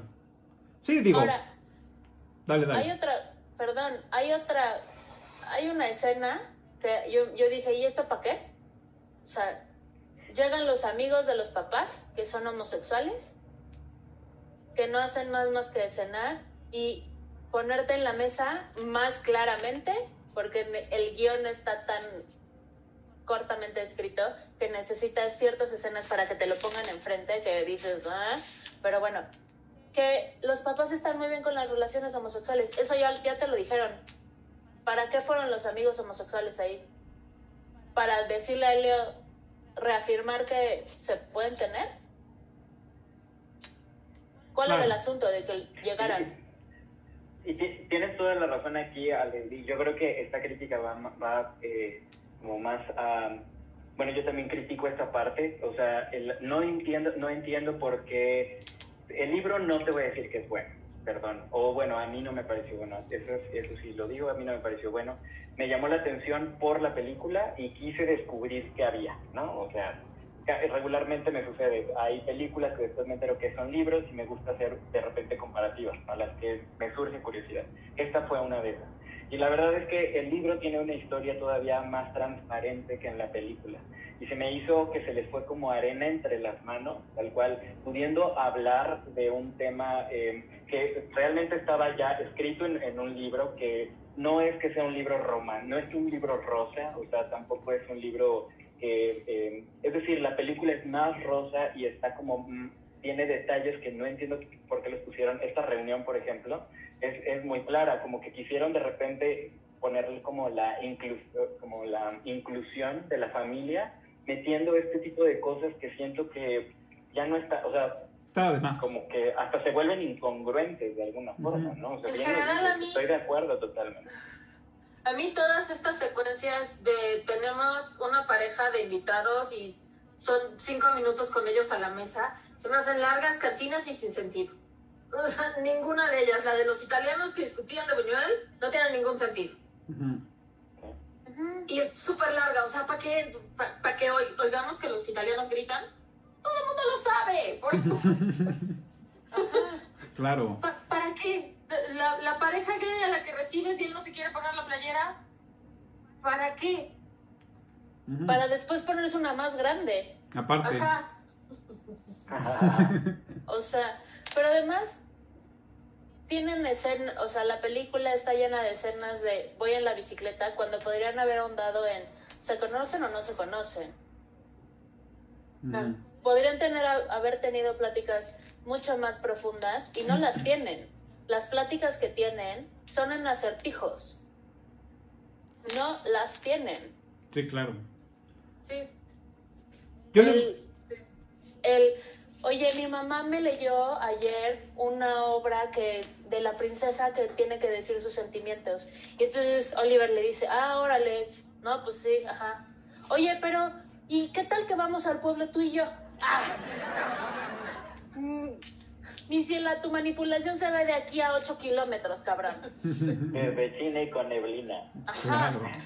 sí. Yo la sea- verdad, yo les voy a decir algo. O sea, durante la película trabajaron el personaje de, de Mafalda. Yo creí, en, cual- en cualquier momento yo creí que Mafalda los iba a agarrar cogiendo o haciendo alguna madre. Porque sí, o sea, fueron, fueron muy, muy, muy, muy incisivos en la, en la forma de este personaje, ¿no? Que llega y es, toca una vez y abre la puerta, ¿no? O sea, no dice puede entrar, no, o sea, lo hace varias veces y ya sabes que Mafalda va, toca una vez y abre la puerta, ¿no? Chingue a su madre. Y luego, y luego este, este, este chavo dice, aguas porque esta, esta vieja siempre anda buscando algo, ¿no? Entonces te dejan con el de... buscando evidencia. Ajá, te dejan con el de... En cualquier momento esta morra, los, bueno, esta señora los va a cachar en alguna movida, en cuál no sabemos, ¿no? Pero los va a cachar. Entonces estás esperando el momento, el momento, el momento. Pero no, Mafalda vive su vida, no sé si feliz, pero pues la está haciendo, está haciendo su chamba, está cotorreando. Y ya Sí. dices, güey, A mí también me surge la duda, o sea, ¿y si Mafalda los hubiera cachado, ¿qué? O sea, ¿Qué obviamente hubiera- los papás... no hubiera este pasado nada. más De acuerdo que él. Él- los papás de este lo empujan. Sí, ay, Oliver se va a ir. Ay, ¿y qué va a hacer el pobrecito de Helio? Anda, mijito, vete a coger con el señor. No mames. O sea, los papás lo empujan. claro. Una y otra vez le dicen, güey, ¿y, y si te vas a bañar con él y le toca su pito? Claro. Y, pero además, esta escena en la que Elias le dice, este, Mafalda siempre está buscando señales. No es cierto, nunca vemos a Mafalda buscar señales de nada. Ella hace su chamba y se le vale madres, güey. Tú, tú, las dobladas y se acabó. Ajá, o sea, tú lo que hagas con quien cojas me vale putas madres, güey. Yo Claro. vengo aquí a trabajar y a la verga, güey. Y nos vemos cuando ustedes regresen. Pero nunca da señales de espiar por las... O sea, nunca. Mafalda les vale madres. Claro. Eh, Tú eh, crees que el mundo gira alrededor de ti, pero te va, o sea... Porque tienes 17 años. Ajá, Claro. Y eres callado, tímido e inocente. No sé qué. sé. Muy bien.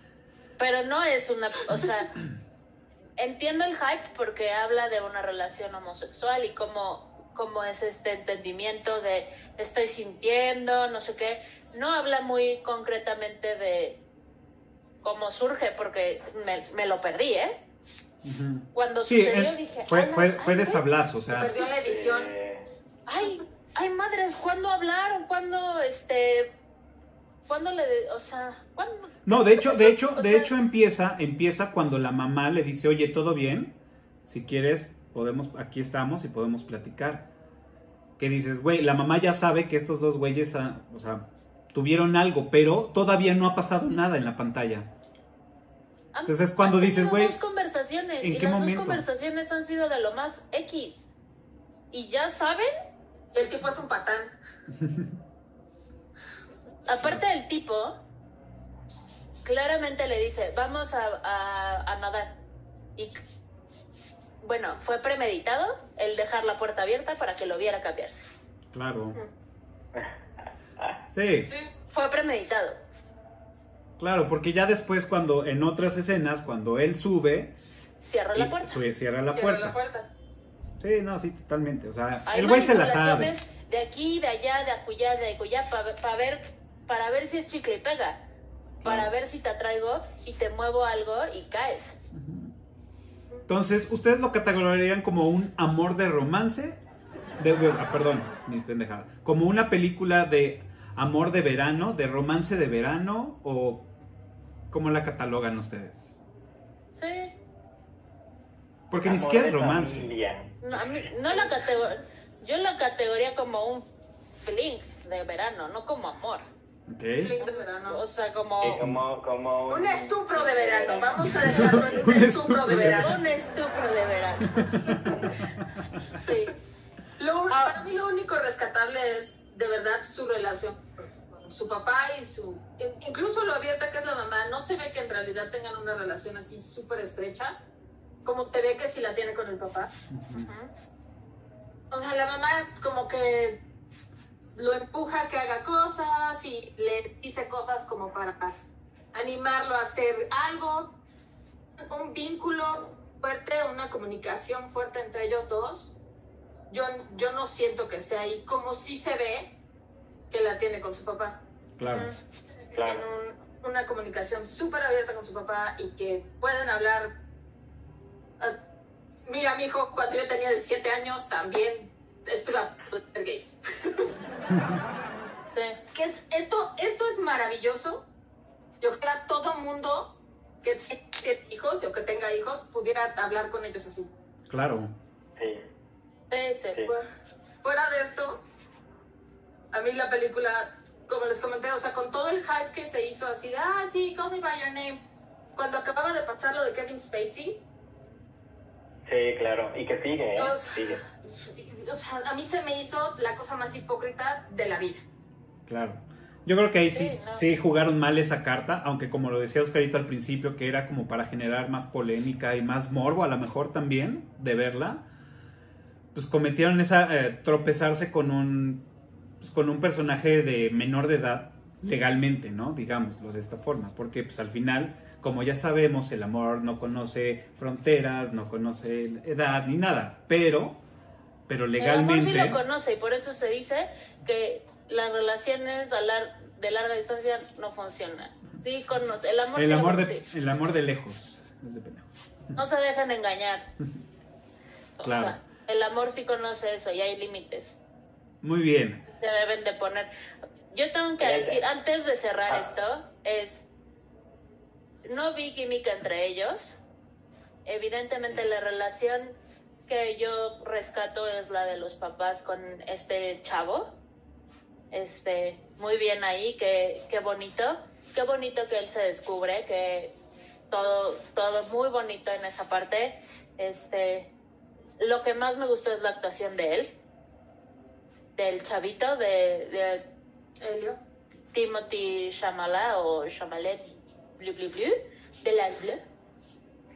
Este, el otro me parece que, o sea, Dios mío, si no quieres actuar una relación homosexual, no te pongas ahí, mi rey, no te está saliendo, te ves incómodo, por favor, evita los personajes así, porque entonces nos haces creer a todos que, que está mal, güey. Claro. No, y no, no es así.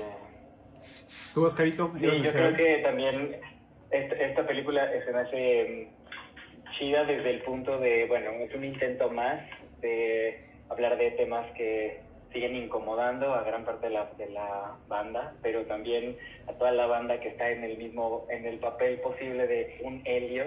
O sea, no se dejen apantallar, please, no se dejen apantallar. O sea, si queremos normalizar las relaciones hay que empezar a verlas justamente desde ese punto, desde lo normal, no desde la oportunidad que existe o desde la, la situación ahí, lo que caiga es lo que tengo que aceptar, ¿no? O sea, normalicémoslo, normalicémoslo y también sobre la misma de, este, si te gusta ser rosa, puedes ser rosa teniendo la relación que tú quieras, pero también no pierdas la cabeza, ¿no? Te dejes a pantalla, quiéranse, por favor.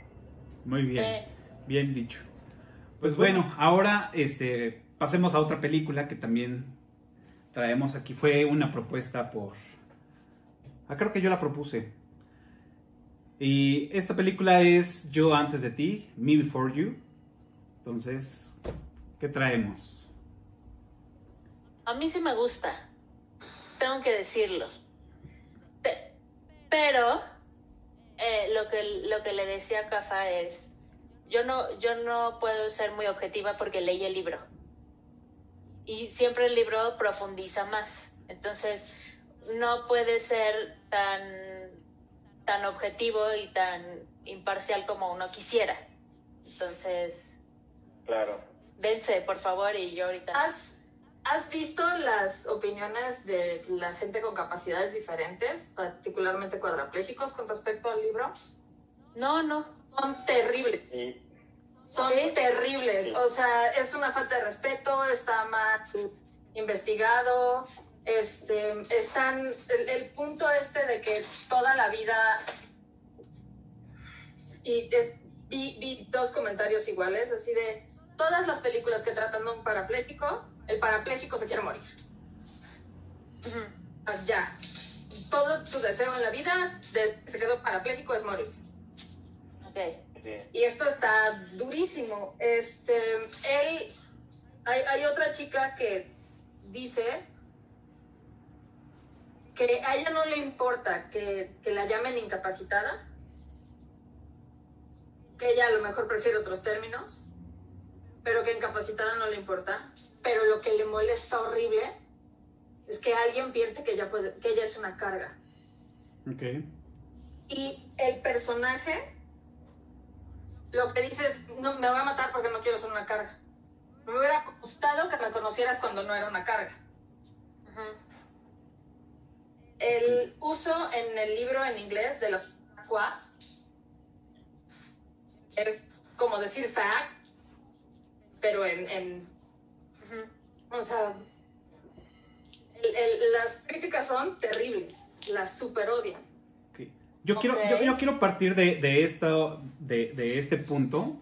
Con esta película, sí, muy bonito, esta chava va simplemente y ella se lo dice, oye, yo vengo por tu dinero, solamente a ganar mi lana aquí contigo y a eso vine porque necesito dinero para mantener a mi familia y o ayudar en la casa, lo que sea, ¿no? Entonces, el primer acercamiento es esa, la necesidad de tener un trabajo para tener dinero para ella, ¿no? Para su familia. Entonces, aquí también dice, no, es que ese es el amor puro, que no te importa y todo. Eso probablemente, y digo probablemente, se va construyendo con el tiempo. Y, aquí me surgen dos cosas. Una, se vuelve para ella un, un reto solamente para lograr que él no desee morir. Y la dos, que, que yo más bien por ahí me, me- me inclino, es que ella tenía el síndrome de, de Florence, que es que las enfermeras se enamoran de los pacientes. O tienen ese, esa atracción con, con sus pacientes. No sé si se les llame amor o cómo se le llame cuando ya es un, un síndrome. Entonces, yo parto de, esa, de, esa, de, esa, de esos puntos y yo la verdad no creo que sea una película de amor, sino más bien creo que lo detonó eso, el síndrome o el querer luchar para que una persona cambie de opinión. Digo, a, mí para empezar, el hecho de que la familia de él haya contratado a esta chica, si vamos a traer a una chica bonita para que mi hijo deprimido ya no se quiera matar. ¿Por qué no mejor contratas un profesional de la salud mental que le venga a dar terapia? En lugar de una niña bonita. Digo, muy bonita y todo lo que quieras, pero no mames, o sea, ese no era, no era su papel. Cura la depresión de alguien que sufrió una lesión que le va a dar un, un giro a su vida de 180 grados. Claro. Ajá. O Sí, sea, no. Y que aparte trae una niña bonita, porque, nos- pues, Nos queda claro, nos queda claro que ellos no estaban buscando una enfermera.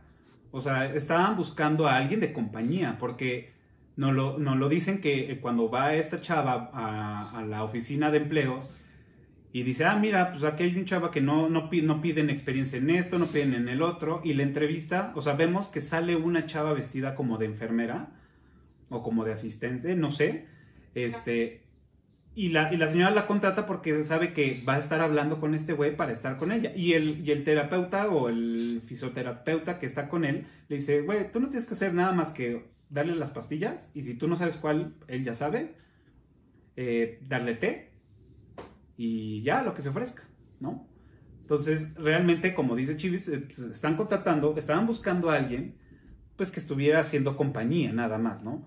Y que bueno, al fin, a mitad de la película descubrimos, y la misma señora descubre, y el papá, que pues esta chava por lo menos lo hace sonreír, lo hace que salga, lo hace que haga algunas actividades, pero es, es eso, o sea, esta chava no, no buscó más allá, sino simplemente le dio curiosidad. Y otro tema que, que yo le decía a Ale, que me lo, me lo corrigió porque ella leyó el libro, le dije, otra es de, pues esta chava anda con, con este mm, long tiene ahí su, su, su, su noviazgo y chido, ¿no? Y luego de repente pues se besa con este güey cuando no te das en la pauta o te marcan diciendo que pues ya no son novios, ¿no? Entonces también ahí la parte de, de- de decir, güey, le está poniendo el cuerno pues con clarita, ¿no?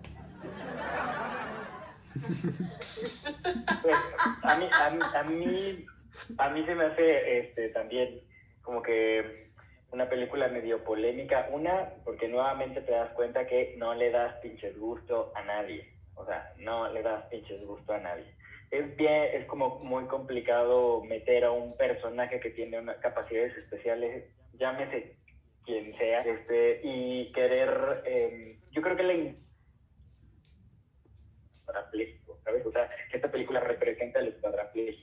Eh, en general, creo que cualquier persona con cualquier tipo de, em, cap- em, no sé, discapacidad eh, puede presentar pensamientos suicidas desde el simple momento, desde el simple punto en el que no es normal, ¿no? O sea, normal.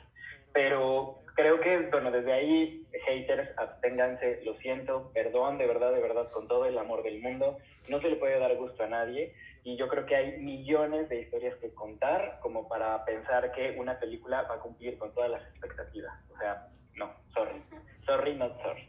En segundo punto, creo que mm, la historia me parece medio, no sé, como que se me hace cargada de un amor muy romántico, pero también de una situación que también es muy común y es como ella estaba en una relación en la que pues de alguna manera tampoco era muy honesta con el tipo, no se estaba sintiendo muy chido y entonces como que derivado de poder ayudar a alguien más y también como que le muestre una parte que además es de un incluso estrato socioeconómico muy diferente al de ella, existen otras posibilidades y también existen otras formas de ver la vida que terminan encajando y terminan haciendo un buen equipo, ¿no? O sea, ella le deja un poquito a él y él aporta un poquito de ella a su vida, pero finalmente el tipo mm, creo que no se mueve en ningún momento del lugar sobre su situación. eh, Que lo cual vida. es Él- bastante él ya admirable. tenía planeado morir y ya tenía planeado cómo lo iba a hacer.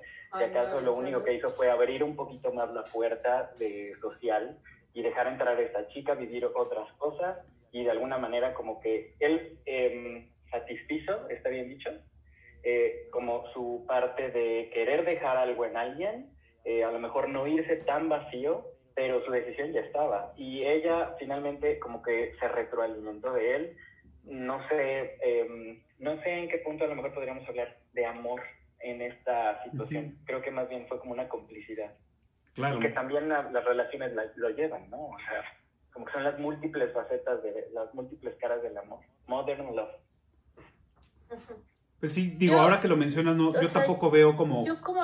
amor, o sea, no vi amor, este, o, o romance en, en- probablemente el romance sí, ¿no? Pero, o sea, el amor en ninguna de las facetas del- de los papás al hijo, del hijo a los papás, de, de este güey, este, de Will a, a esta Clark, de Clark a, a Will, o sea, y, y lo que les dije al principio, yo siento que cualquiera de las dos es o tenía o, o- o bajo el síndrome de Florence o más bien fue ya un capricho de ella querer convencerlo de que no.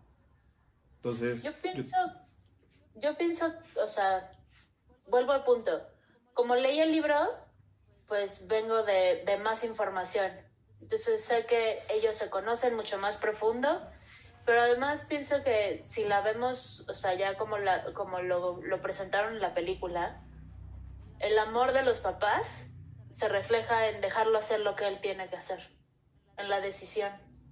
Que les cuesta, que no lo, o sea, que es un, es un punto de conflicto para la mamá sobre todo, pero se refleja el amor, el decir, pues es tu decisión y, y ya es tu vida.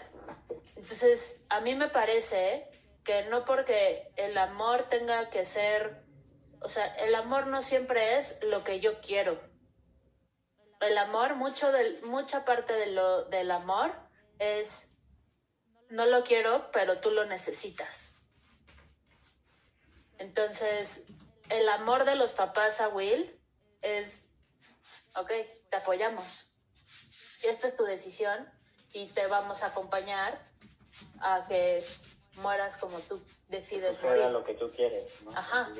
Y, par- y parte, ah, en tus términos, y parte de el amor que, que tal vez no, no vemos en la película o así, pero de Clark a Will es también acompañarlo en su decisión, aunque ella está destrozada y no lo quiere, es pues te acompaño en tu decisión y en tus términos. Esa es una prueba de amor. Dej- deja tú el, el que él ya tomó la decisión y por amor no se queda por ella. ¿Me explico? Más bien es de la otra parte, el decir, pues chin, ya tomaste tu decisión y le damos juntos. Claro. Ahora, la parte de, de las críticas y demás, entiendo, no, no estoy en esa situación, más sin en cambio, quiero decir que muy probablemente si yo estuviera en una decisión y una decisión así y en esa postura, también diría, that's it. Claro. No lo sé, o sea, estoy hablando desde, desde un, un En el desconocimiento hipotético. en el hipotético y en el de quién sabe qué sucedería. Pero creo que también tomaría esa decisión de, that's it. ¿Sabes qué? Déjame ir, desconéctame. A mí me matas, güey. A, a mí personalmente me matas. Eh, Porque y aparte- también aquí, Es- Perdón. eh, estamos en el, eh, o sea, comprendiendo el punto de el que está sufriendo, no nada más por, por la parte psicológica, pero, sino por la parte física, es él. claro. Por más que nosotros queramos decir, no, pero quédate, no sé qué, el que está sufriendo todo es este cabrón, güey. Entonces, juzgarlo desde la parte de, pues no, porque tienes, tienes familia y yo estoy aquí, no sé qué, y sí, bueno, pero tú no estás, Ya. O sea, a ti no te está limpiando la el- cola, güey. Claro. Tal vez en el punto que también, o sea, sí, vuelvo al punto, que como que es bien difícil abordar estos temas. Yo me pongo un poquito en el, en el lado de los creadores, este, hablando, no sé, de los que están creando la película o que están ideando incluso los guiones. Es bien complicado hablar de estos temas, tanto como en Call Me By Your, by, Call Me By Your Name, disculpen mi inglés, pero este, es como muy complicado abordar estos temas porque no le da hay tanta inconformidad y a su vez entre el- esa minoría a lo mejor de casos o de, o de situaciones realmente hay todavía una diversidad de casos dentro de eso. O sea como que es muy difícil poder encajar. Tal vez en la parte en la que me pongo un poquito de su lado es que si también querían abordar un tema así yo creo que también hubiera estado bien interesante que a lo mejor el nivel socioeconómico del tipo no fuera el de la película, ¿no? Porque Claro. creo que también teniendo eh, ese poder, él pudo morir como él quería y de alguna manera estaba tranquilo porque su vida estaba resuelta, es decir, él ya tenía que tomar solo una decisión y sus papás tenían todo para poder llevar a cabo su sueño. Creo que hubiera estado interesante, o sea, esto es un es un comentario al aire. Creo que hubiera estado bien interesante ver si Clark tenía tanto amor por alguien que no tuviera ni un solo peso y que ella lo hubiera hecho de manera como, hola, vengo de la asociación tal a cuidarte, que te voy a hundir en la depresión. O sea, tal vez hubiera, no sé qué pensado y si ella lo hubiera tolerado también. Ahí hubiera Claro. estado también interesante saberlo. Pero, bueno, pasémonos en este caso que no por ser rico también pues, no puede suceder. Eh, yo creo que, pues bueno, está linda. Este, creo que eh, mi- mi parte favorita es el final. mi parte favorita de esta película es el final. Me gusta como el mensaje que con el que él termina en la carta. Este, me gusta como, como la pila que le carga y pues qué chingón por Clark porque pues ya tiene toda una vida por delante con medios. Claro, le resolvió su vida.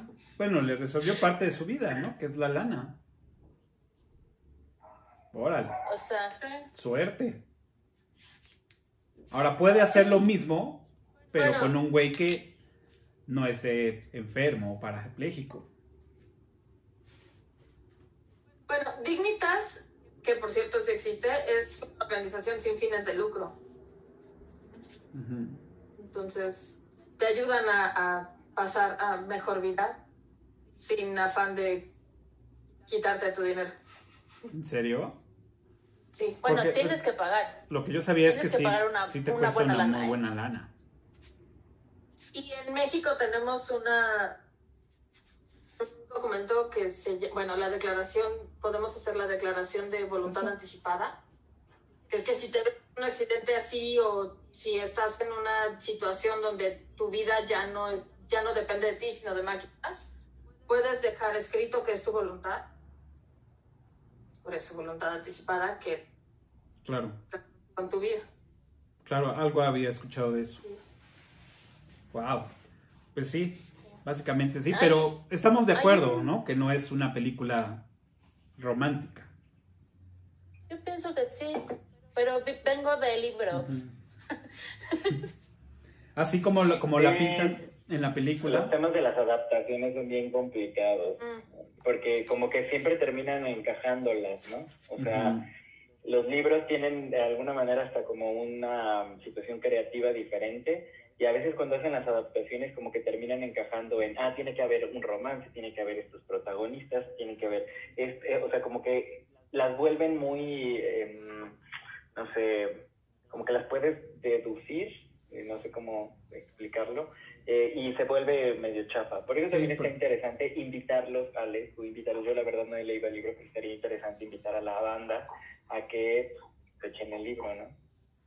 Y Sí. ¿A ustedes les, les parece que se toca la perspectiva de él? O sea, vemos la situación de cómo la ve ella, de cómo la ven los papás de él, de cómo la ve... O sea, vemos distintos puntos de vista, pero vemos el de él. En, en la película ¿El no, en el, No. en el libro sí.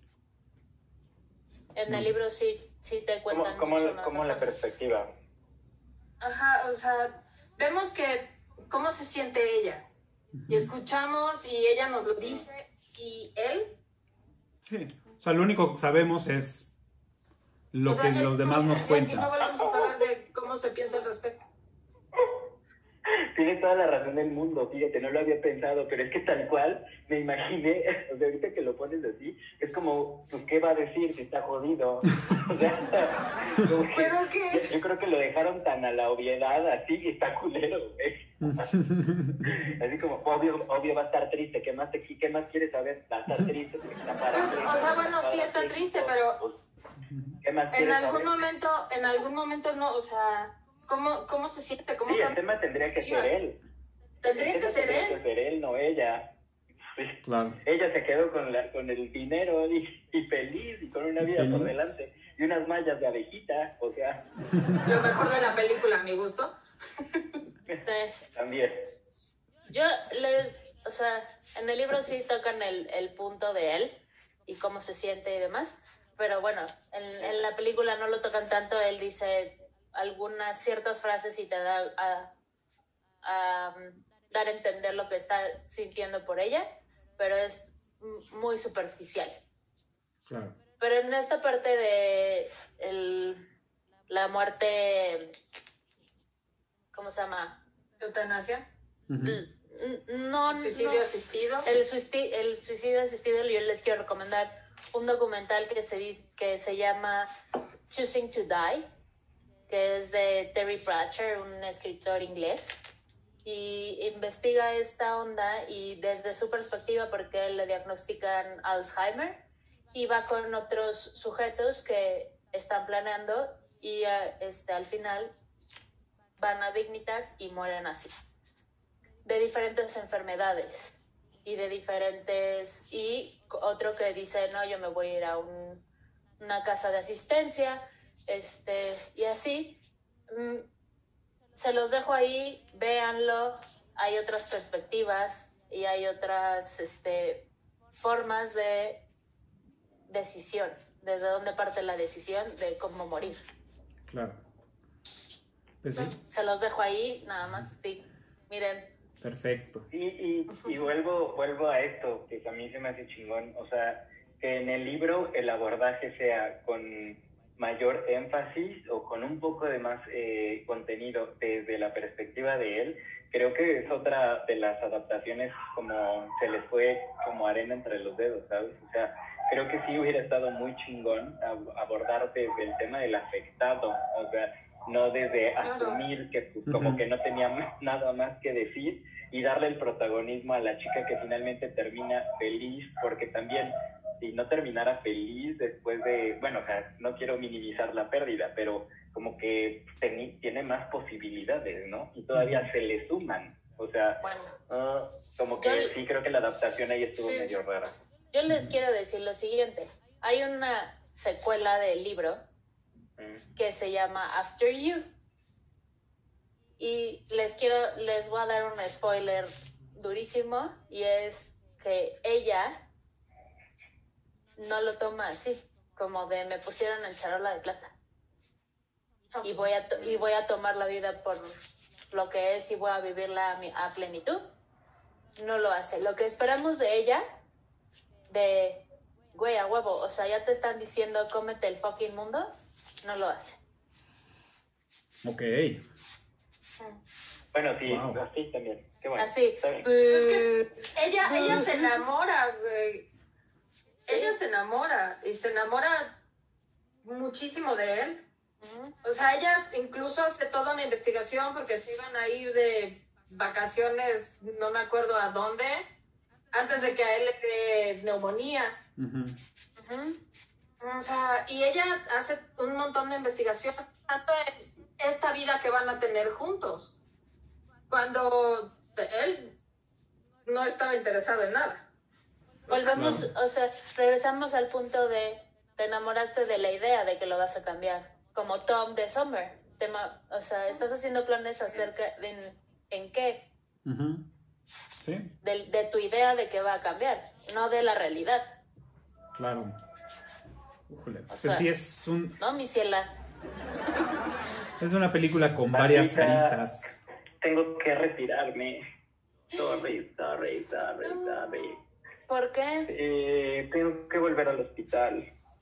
Oh, no. Tengo que volver al hospital. Cabe, cabe, por eso no me he quitado la pijama, miren. cabe, cabe destacar aquí anuncio no patrocinado por Sistema de Salud que los contagios cada vez están peor. México ha tenido tres días consecutivos de eh, picos de muerte, los más altos hasta el momento. Entonces sigan usando cubrebocas, por favor. Sigan eh, tomando las medidas de higiene y distanciamiento social, por lo menos hasta que podamos, no por lo menos, yo creo que por un buen ratito acostumbrémonos, tranquilicémonos y pues síganse cuidando. Yo tengo que partir, amigos. Me, me quedo además a unos pasos de haber llegado a Titanic después de verla todas las navidades juntos, todas las navidades después de repetirla muchas veces, me quedo a unos pasos de poder haterearla. Pero pues les dejo todo mi amor. El deber llama. Bueno. Muchas gracias por venir, Oscarito, Bye. síganse cuidando mucho. Muchas gracias por Síganse venir. mucho. por estar aquí en el, en el episodio y nos vemos en el Vale. próximo.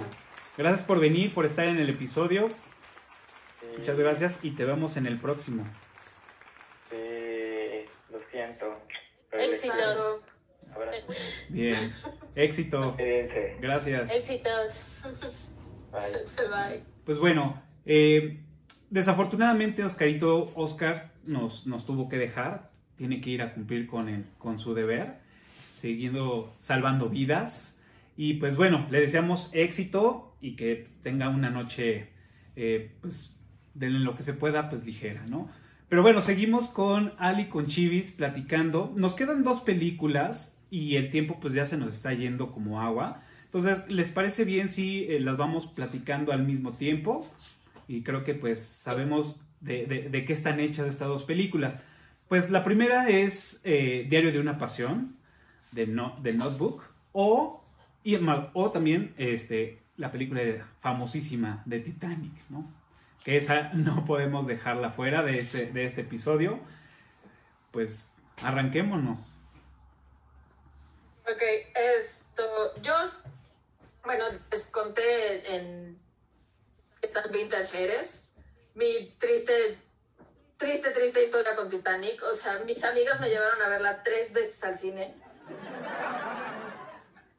Después de la tercera, por causas ajenas a Titanic me enfermé, acabé en el hospital. Y mi mamá, Dios la bendiga, me la compró pirata. Y era otra vez tanto que me había gustado. Gracias, mami. Tú que la fuiste a ver tres veces. La fuiste a ver tres veces al cine es porque te encantó.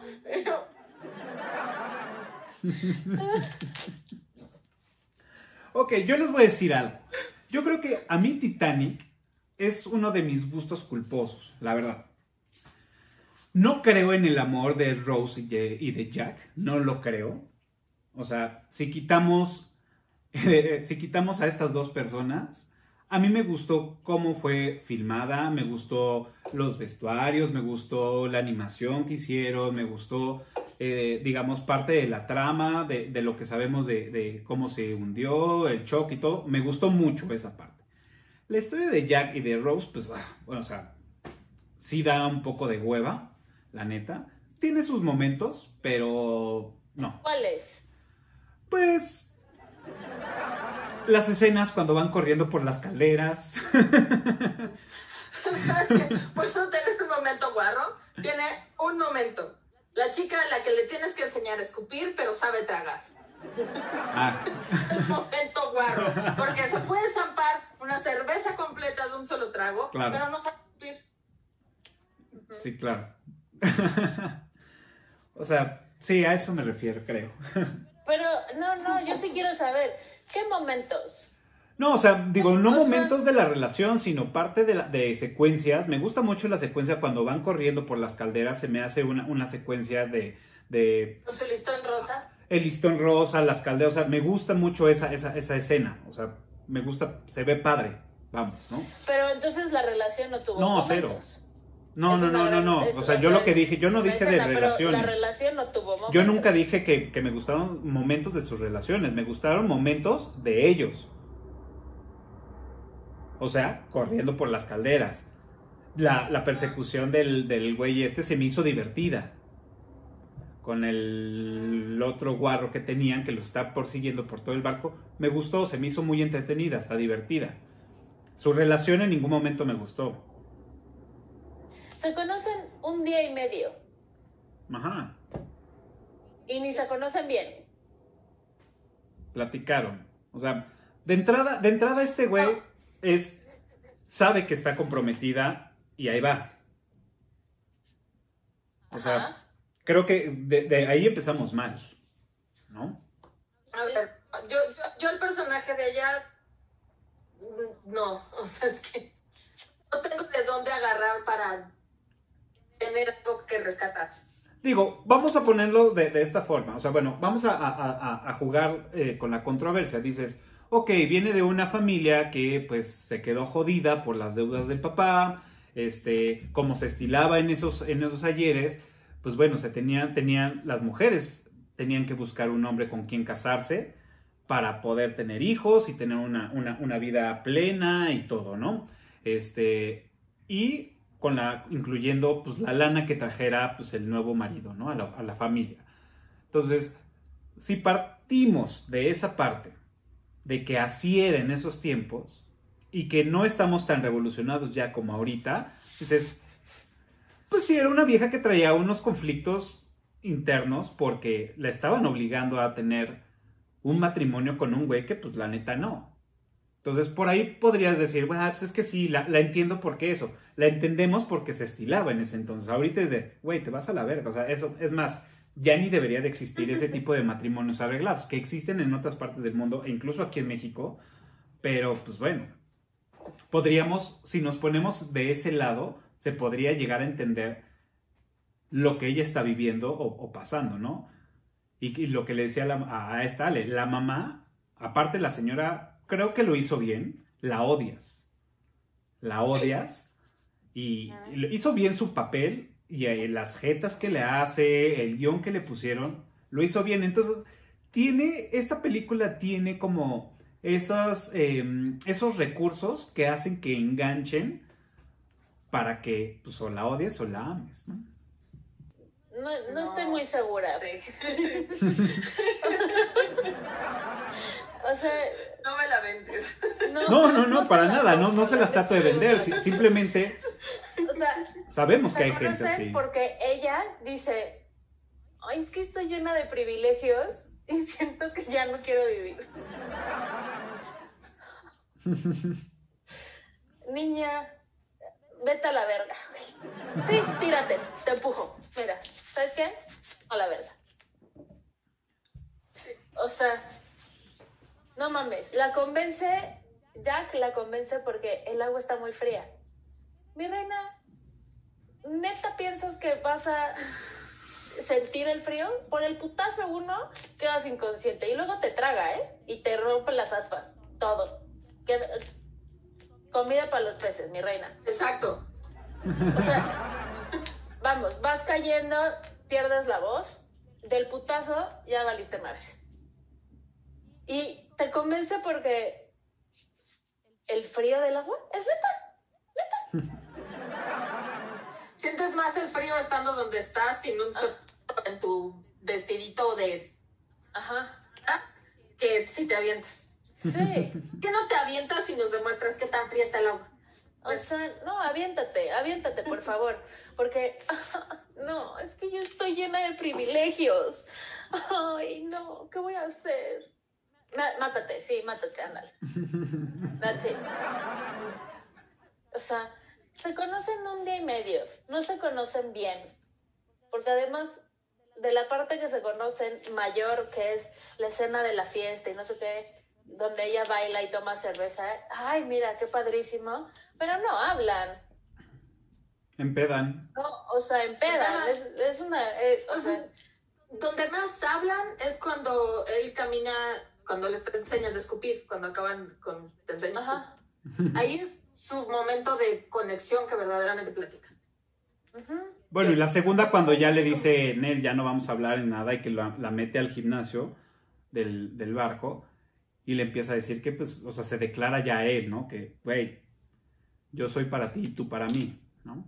Pero también está manipulándola.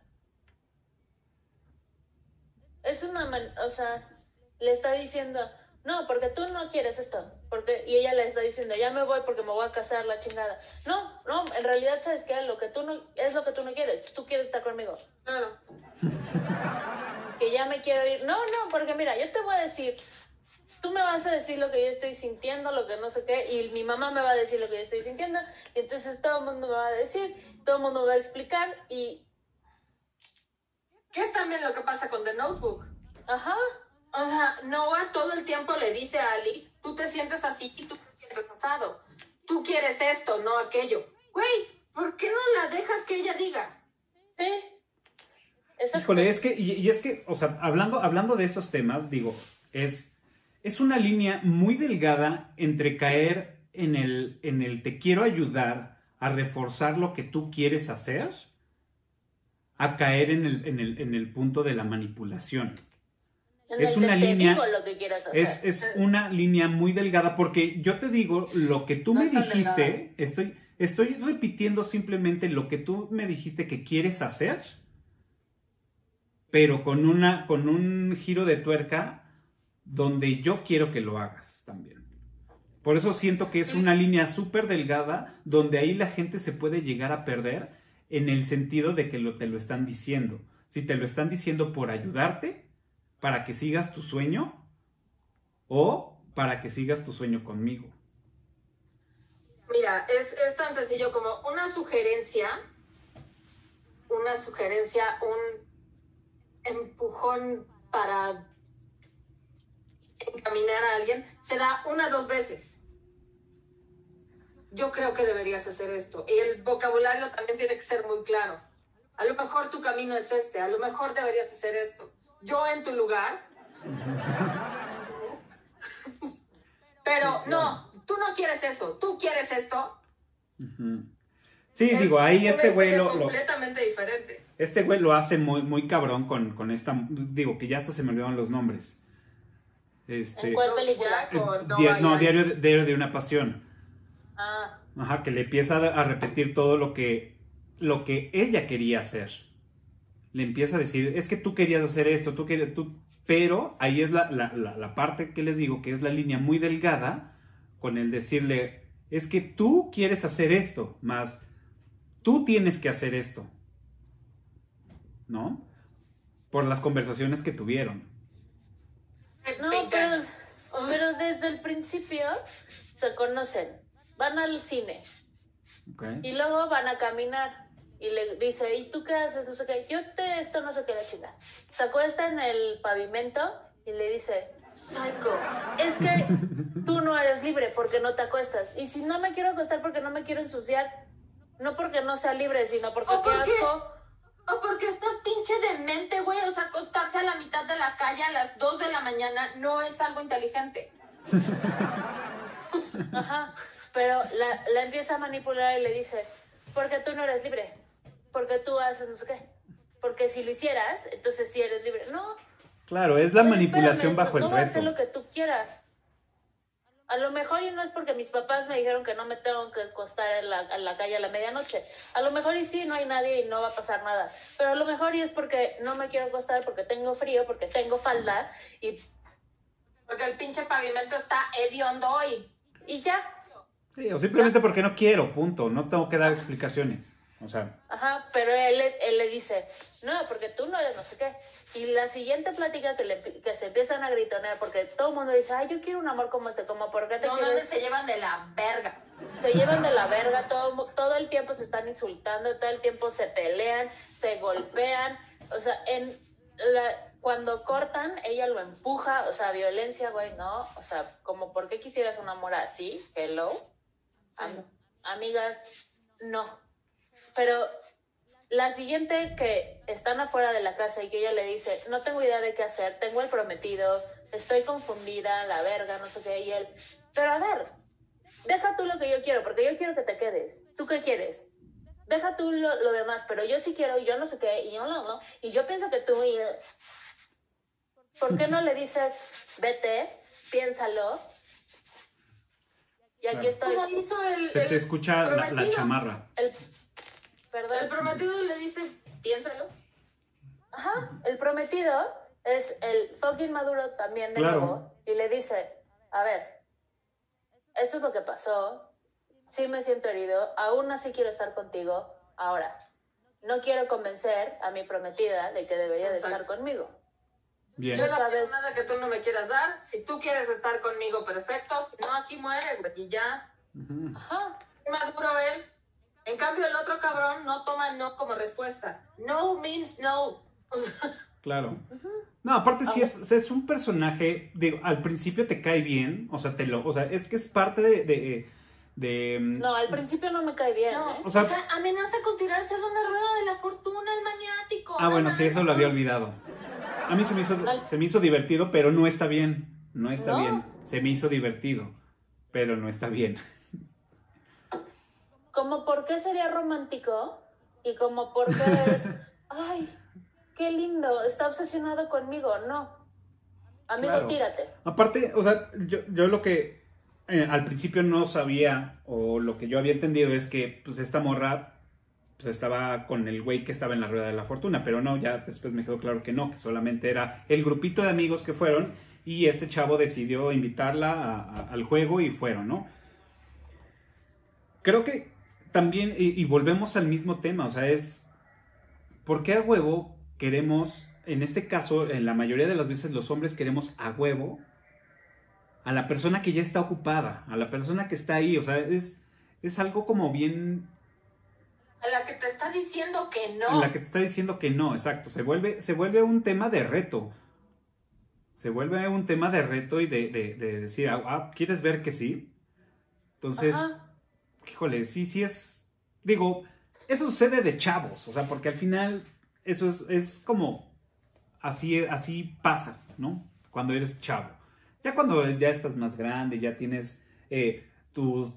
Ya tienes un, un pensamiento ya más, más este, establecido de cómo eres, cómo, cómo es lo que quieres ser y hacia dónde vas. Pues bueno, ya surgen otras cosas y surgen este, este tipo de análisis de decir, bueno, mames, está de la verga bajo pura manipulación, bajo los retos para, para poder manipularte, ordenarte lo que tienes que hacer, disfrazado de un amor.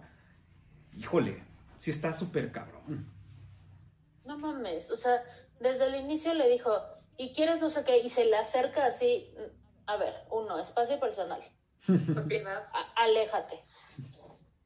Porque además, yo no sé, pero a lo mejor y te huele la boca, hello. No, espacio personal. Tiene una Ya te dije que no. espantosa. Ya te dije que no. Y todavía vas a la rueda de la fortuna para presionarme para que haga lo que quiera porque si no te vas a matar. Amenazando con matarte. O sea, porque, de nuevo, una mujer es responsable de lo que haga un hombre. Ajá. Yo, en lo personal, sí le digo sí. Y a la siguiente le digo, te vas a la verga, ¿eh? Necesitas ayuda. No te me vuelvas a acercar, no me toques. Claro. No, sí, no, tírate, güey. A ver. Sí, no, no aceptas. Güey, ahí quédate, güey, hasta que te canses. Ah, Tírate, sea, dale. y Si llega te gusta el reggaetón, dale. y después llega a la película. O sea, llego yo a la película y viene él que yo ya dije que no. Me voy, ¿eh? Te dije que no. Y todos mis amigos. te- o sea, les dije que no, no va a suceder. Este güey está perturbado. Claro. No va a suceder. Está perturbado. Está Sí, perturbado. es que está enfermo, el tipo está enfermo, por donde lo veas. O sea, se, se va y le escribe una carta todos los días por un año. Psycho. Neta, psycho, pinche obsesivo, obsesivo, así, cabrón. No mames, stalker. Sí. Güey, no es cool. Ay, bueno. es que le construye una casa con sus manos. Una casa que ella no le pidió. Que tenía 20 años que no se hablaban. Y él agarró y la compró y entonces va y se la ofrece a ella. No mames, o sea, crazy. Claro. Pues bueno, con eso le pagan al final, ¿no? O sea, yo, o sea, No, al pero, final. o sea, está mal. Sí, no, totalmente, está mal. Perdón, pero esta onda de del ay, yo quiero un amor así como ¿por qué te quieres estar insultando y por qué quieres estar peleando todo el tiempo y por qué quieres una relación así basada en la manipulación y en qué tanto daño y qué tanto puedes soportar de am- en ambos, ¿eh? Sí, claro. O sea, Sí. ambos se hacen daño y ambos están de la verga. Sí, Mm. totalmente. Y es, lo, es exactamente lo mismo con Titanic. Con Sí. Rose y, y con Jack. O sea, es, es una, por decirle, una relación basada en el reto, basada en la manipulación y, y en la obsesión, ¿no? Y ella está de la chingada. Ahora, Rose iba a tomar la primera puerta, sea Jack o no, de salida, ¿eh? Sí. Sí, definitivo. O sea, hubiera sido Juan Pérez, se iba con Juan Pérez. Con Fabrizio. Con, ajá. Si, El otro irlandés, güey. O sea, si no hubiera sido Jack, hubiera sido no sé quién, hubiera tomado el esa. chofer, el chofer. Ajá. el guarro de este güey le tira la onda, se va. Ajá. Ella lo que buscaba era una salida. Sí. Sí, definitivo. No, o sea, ahora, esta onda de no, yo te amo hasta par- para, siempre, pero mientras se hunde el barco y yo consigo un abrigo, consigo un chaleco salvavidas Chaleco. y no te doy nada, y me subo a la tabla donde cabes, pero ni siquiera hago el esfuerzo de nos rolamos, te doy el chaleco, mira, te doy a... Ni siquiera hago el esfuerzo de mantenerme platicando contigo. Digo, ajá. alguien. O sea, eres el amor de mi vida, pero Dios prohíba que podamos hablar tres horas y media.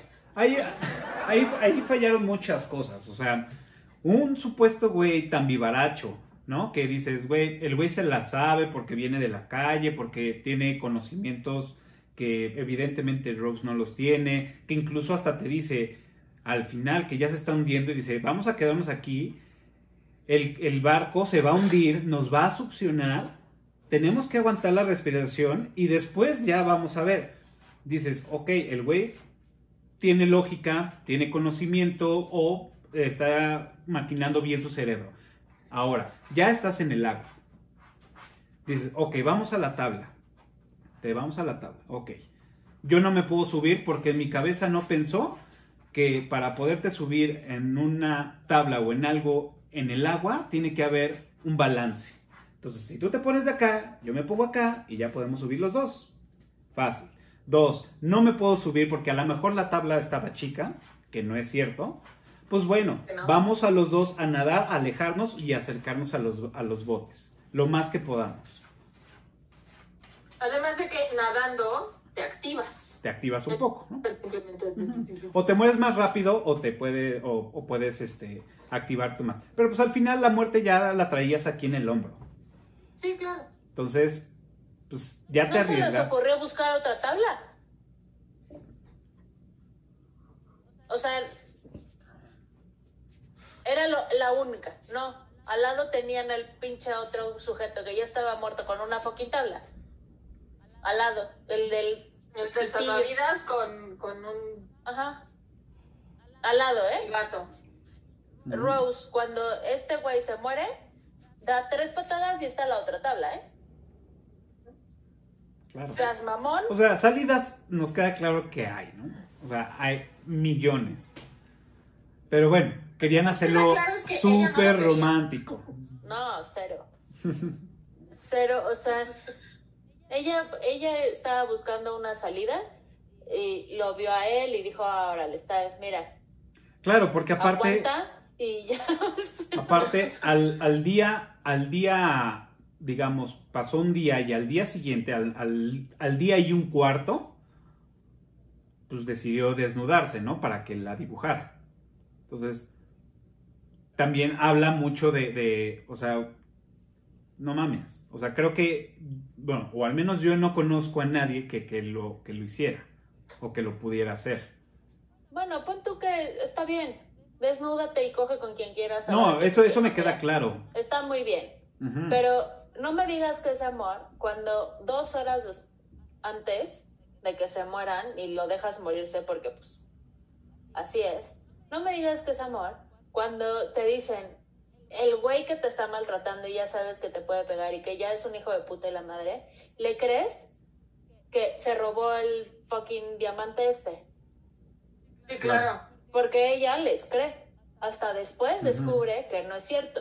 Pero cuando lo descubre, porque al Sí. principio se lo llevan y ella dice, ah, pues sí, sí es cierto, sí se lo robó. Entonces no es amor. Porque a, a la primera de cambio les vas a creer a alguien más.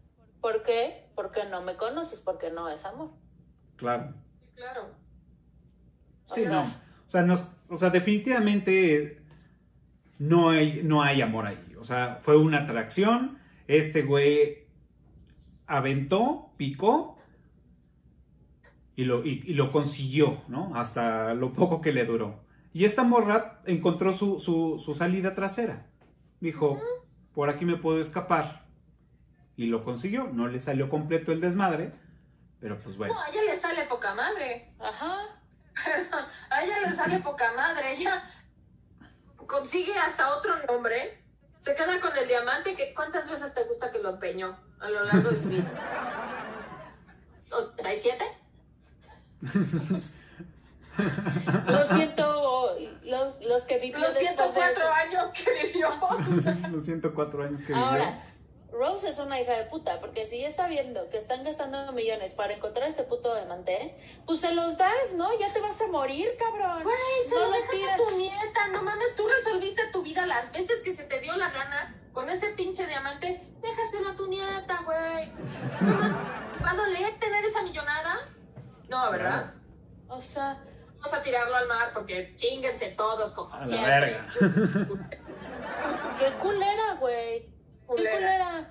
O sea, o se lo das a tu nieta o se los das a lo de expedición que ya te volaron, ya te viajaron, ya, ya escucharon tu puta historia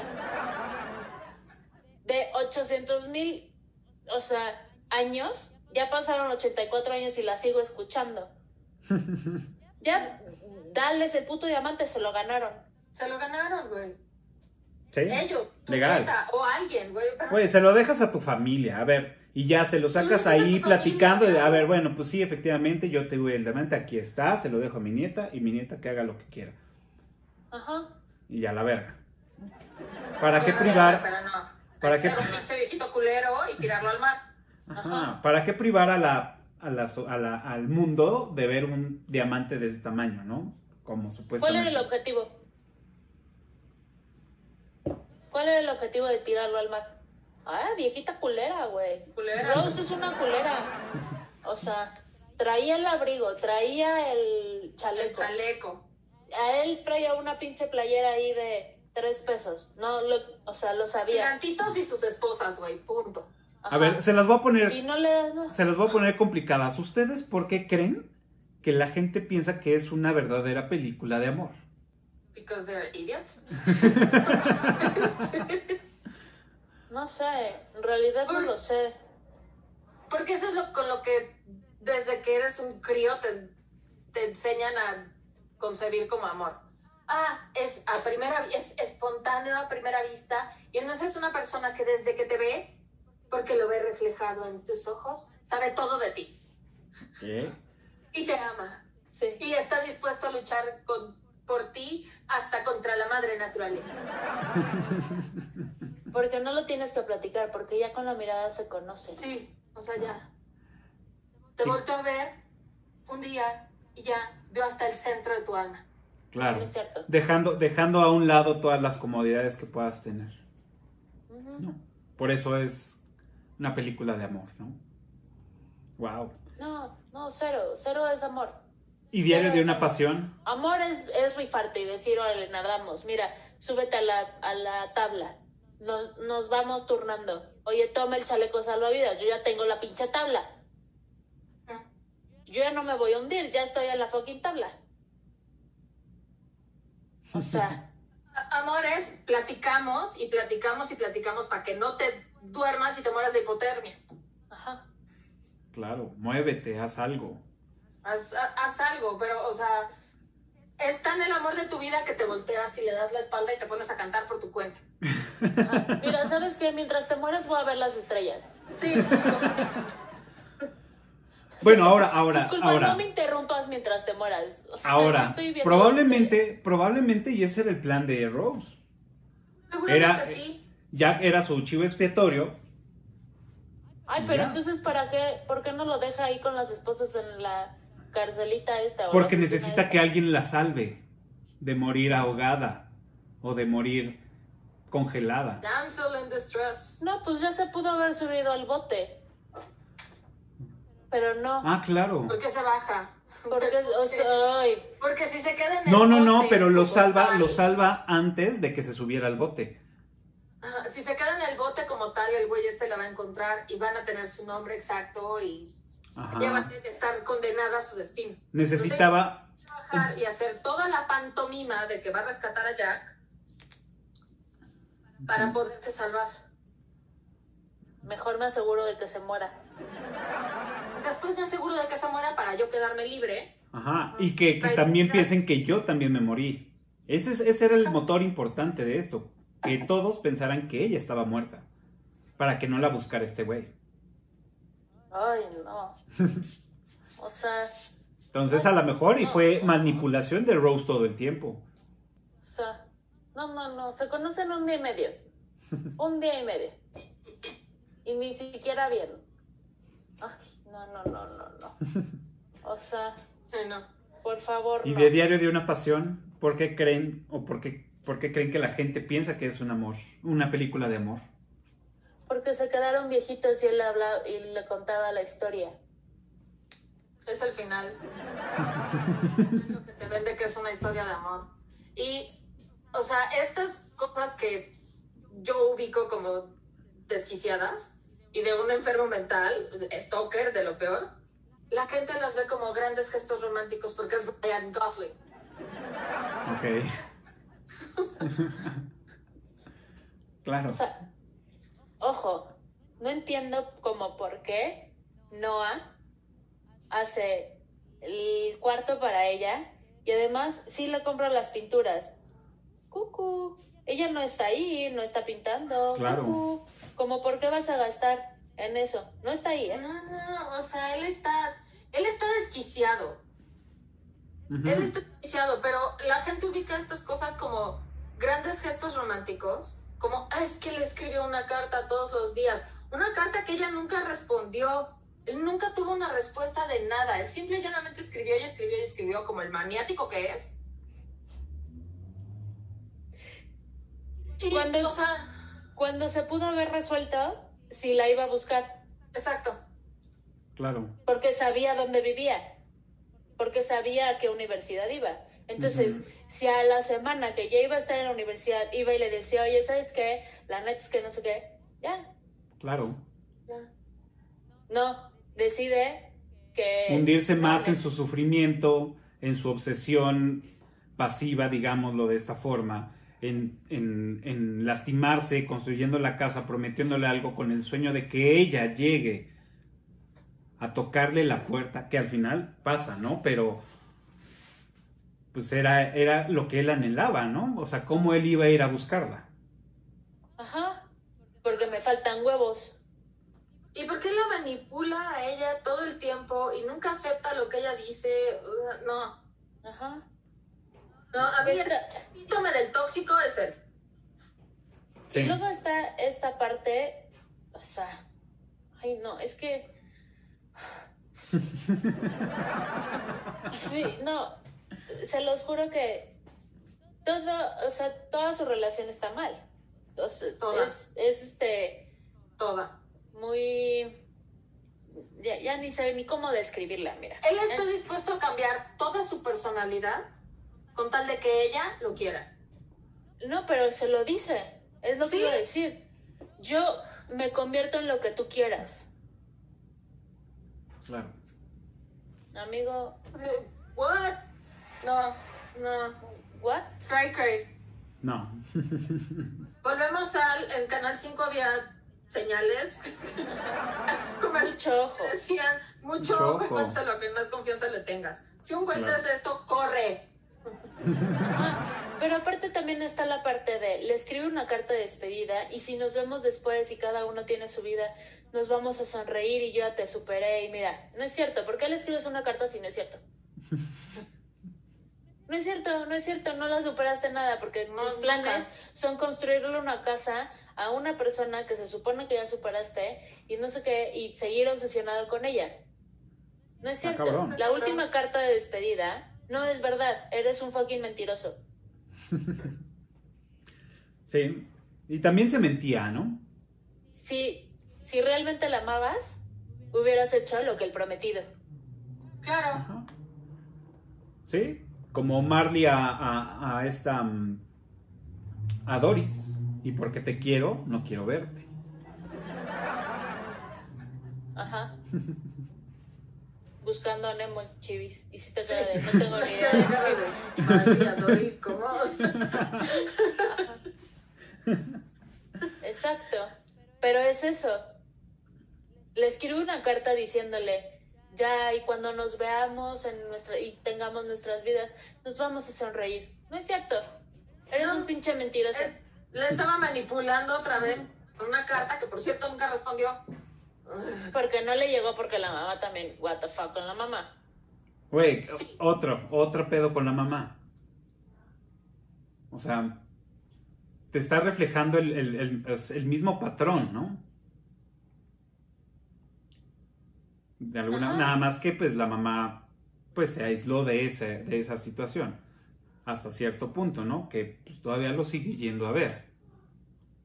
Sí, güey, pero no mames, o sea, yo creo que, o sea, si ves que hay un maniático siguiendo así a tu hija, yo no me las hubiera quedado, que por cierto, hoarder, o sea, ¿para qué chingados te las quedas? Yo las llevaría a la policía. Miren, este, este señor está acosando a mi hija. Este pinche stalker escribiéndole a mi hija, auxilio. Sí, Ahora que regrese de la guerra, si- no si sabía regresa. la fucking dirección. Para mandarle cartas necesitas la fucking dirección. ¿Por qué no te agarraste los huevos y vas y le dices? No, te, te faltan. Quieres que ella lo haga. Y para eso necesitas 800 cartas para convencerla de que ella lo haga. Pero es que él, él se hace el mártir todo el... Oh. O sea, desde me voy a tirar de la rueda de la fortuna hasta, o sea, te voy a escribir a ver si en mi lastimero caso te apiadas de mí. Ujú. Ujú. Y lo consiguió. No, no. O sea, le salió. Y lo consigue, le sale.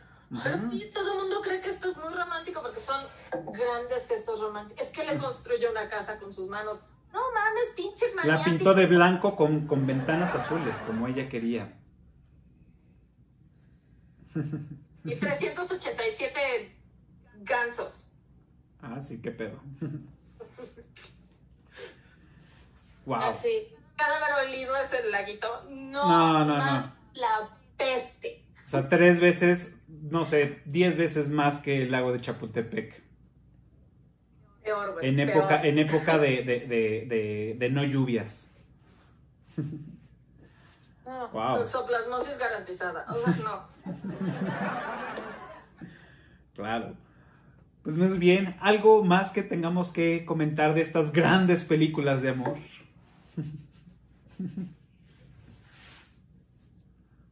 No son películas de amor. O sea, te las quieren vender así, pero el amor no es así, güey.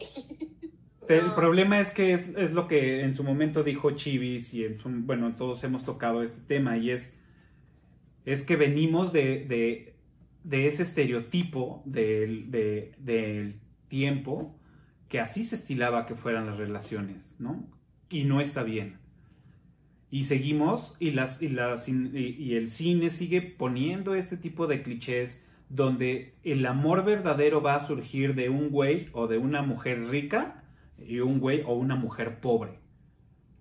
No, no, no nada más eso. No, no, no, pero normalmente empiezan así las telenovelas, todas estas películas que platicamos, excepto la de la de mm, Call Me by Your Name, Ni 500 días con ella tampoco es Ah, sobre clases cierto. sociales. claro. Ni tampoco, este... No, las demás sí. ¿Cuál fue? ¿Eh? No, Call Me by Your Name, sí. La de mm, la de 500 días con ella, o sea, esas dos películas sí no están hablando porque digamos que tienen el mismo estatus socioeconómico, pero las demás sí. Uno es el pobre y el otro es el el que tiene Sí. lana. Y yo tengo mis reservas con respecto a Call Me By Your Name. Digo, el chavito en algún momento habla de todas, todo, su, todo el patrimonio de su familia. No, pero creo que sí está, sí está, tiene más posibilidades. Una por eh, la casa que tienen, el, No, o sea, pero te digo, él, él más bien en algún momento sí habla de todo el patrimonio de su familia. O sea, tenemos propiedades en Italia, en Mm. Francia, esto en Estados Unidos, en- o sea, nos vamos a Nueva York, a Manhattan o a París, o estamos al norte de Italia para pasar los veranos. De- no son pobres, Sí, no, no son nada pobres. Y el otro es un pasante. claro. Entonces, tengo, tengo además mis reservas de que... es un no pasante que se viste con Lacoste. En los ochentas. Ajá. Las Sí, vendían los en Walmart. 80s, lo que sea.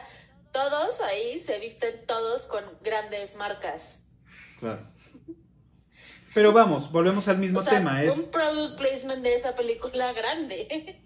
o sea, muchas, muchas películas son eso, ¿no? El, el pobre y el rico, en cuanto al amor, el amor se refiere, ¿no? No todas, pero sí, muchas son, empiezan por no, ahí. pero lo que, más bien en lo que todas tienen, es que se supone que el amor es de primera vista. Claro. Sí, porque es una historia que te tienen que contar en, en hora y media, dos horas. En, ya nos vimos y mira, siento ya la conexión. Mira, yo te veo por Zoom y ya siento, ¿no? O sea, Claro. no es cierto. Y mira, yo, o sea, se sabe, tenemos una relación, todo está muy bien, mira, yo te amo, pero hay veces en las que no te amo. Y tú no me amas. Y nos queremos matar. Y luego ya, ah, lo superamos, chingón, órale. Total. Pero no es en, en rosa, Claro. en... ah, Yo sí, ahorita sí estoy en rosa. No. Es que no. Sí, es que es parte, es parte. El amor es parte de todo eso. Es aprender a querer y amar con defectos y virtudes. Y también se vale cagarla y enojarse y todo, porque ahí empiezas a conocer también a la gente. Y si decides seguir con esta persona conociendo esas partes, pues también es- se le puede llamar amor. Pero es que tienes, o sea, en todas parece ser, particularmente en, en, o sea, The Notebook, Titanic, 500 Days of Summer, o sea, todas parece ser que llega una persona incompleta a encontrar a su otra mitad. Y no trata de esto. O sea, ese no es, no es así. Tú tienes que ser un completo. Ajá. Tú eres completo, tú eres todo tú. Y entonces te topas con otro que es todo él o toda ella y ya pueden estar juntos y crear algo juntos y aportarse juntos. Pero, Claro. ay, es que él es mi todo. No mames. Sí, totalmente Las de acuerdo. relaciones dependientes. Exacto. Yo son- dependo de ti para ser feliz. Sí, no. Necesito que tú hagas esto para que yo sea feliz. si no me dices que sí, me voy a tirar del puente. Mm, Ajá. No, No. no, muchachos. Cada uno tiene que ser completo y tienen que ser independientes y luego tienen que tener una relación. Claro. No tienes que depender de la otra. Está bien chido que te acompañe en el, en el viaje alguien. Pero tiene que ser una cosa independiente y luego ya se juntan para ser independientes juntos. Exacto. Estoy de acuerdo. Estoy de acuerdo con eso. Esa es la lección. Esa es la lección que aprendemos hoy. Ah. Pues bueno, ya no se estamos. dejen manipular, no, mis cielas, no. No se deje- no. No, mis cielas, no, mis cielas. Ok. Antes, antes de pasar a la, a la trivia, eh, obviamente ya platicamos de estas películas y más bien aquí para, para que toda la gente vea que no nada más es puro hater a, a estas películas o a otras, es ¿qué película romántica, verdaderamente romántica en su, en su parecer, les gusta que podrían recomendarla?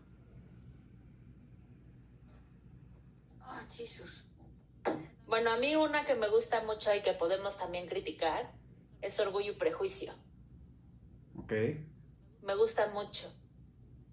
Me gusta mucho que ambos superen ambos sus orgullos y sus prejuicios sobre la otra persona. sobre el, el, la imagen que te puede dar una persona. Más bien date el tiempo de conocerla. Es mucho A la Gaber todos. Yo, yo también, o sea- yo también estoy en el mismo tema porque una no es mi género. Eh, yo iba una película romántica que me gustó, pero que al final también es el mismo tema y no es tan romántica ya después de, de- de- de pensarlo, es la de, de Reader. O sea, me gustó mucho esa película, cómo está hecha, pero sí, al final es, es, es una cougar esta mujer, ¿no? O sea, con un cervatillo, o sea, pf, Pero, nasty. pero está muy padre la película. O sea, si quitamos de, de- de esa parte, a mí me gustó mucho la película. Pero O sea, yo me quedo la igual. chava era la nazi, ¿no? Ajá. O sea, no está bien, ¿eh? Ah, y también es Rose, ¿no? Ajá. Amigos, no se metan con nazis. es más, creo que prefiero que se dejen manipular a que se metan con nazis.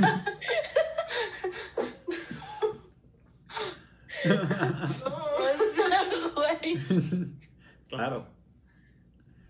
Evitemos a los nazis, please. Y a, y a ese tipo de personas.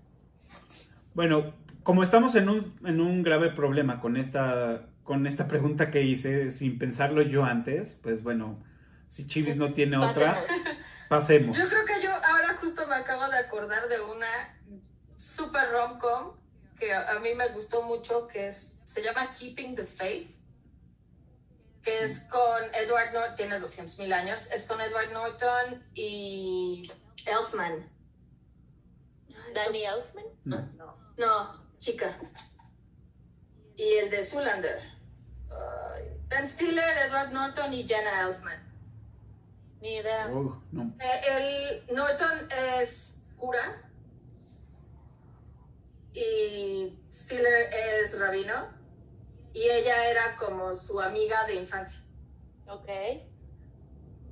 Y cuando regresa ya todos adultos, pues estos dos siguen como enamoradísimos de la chica, así de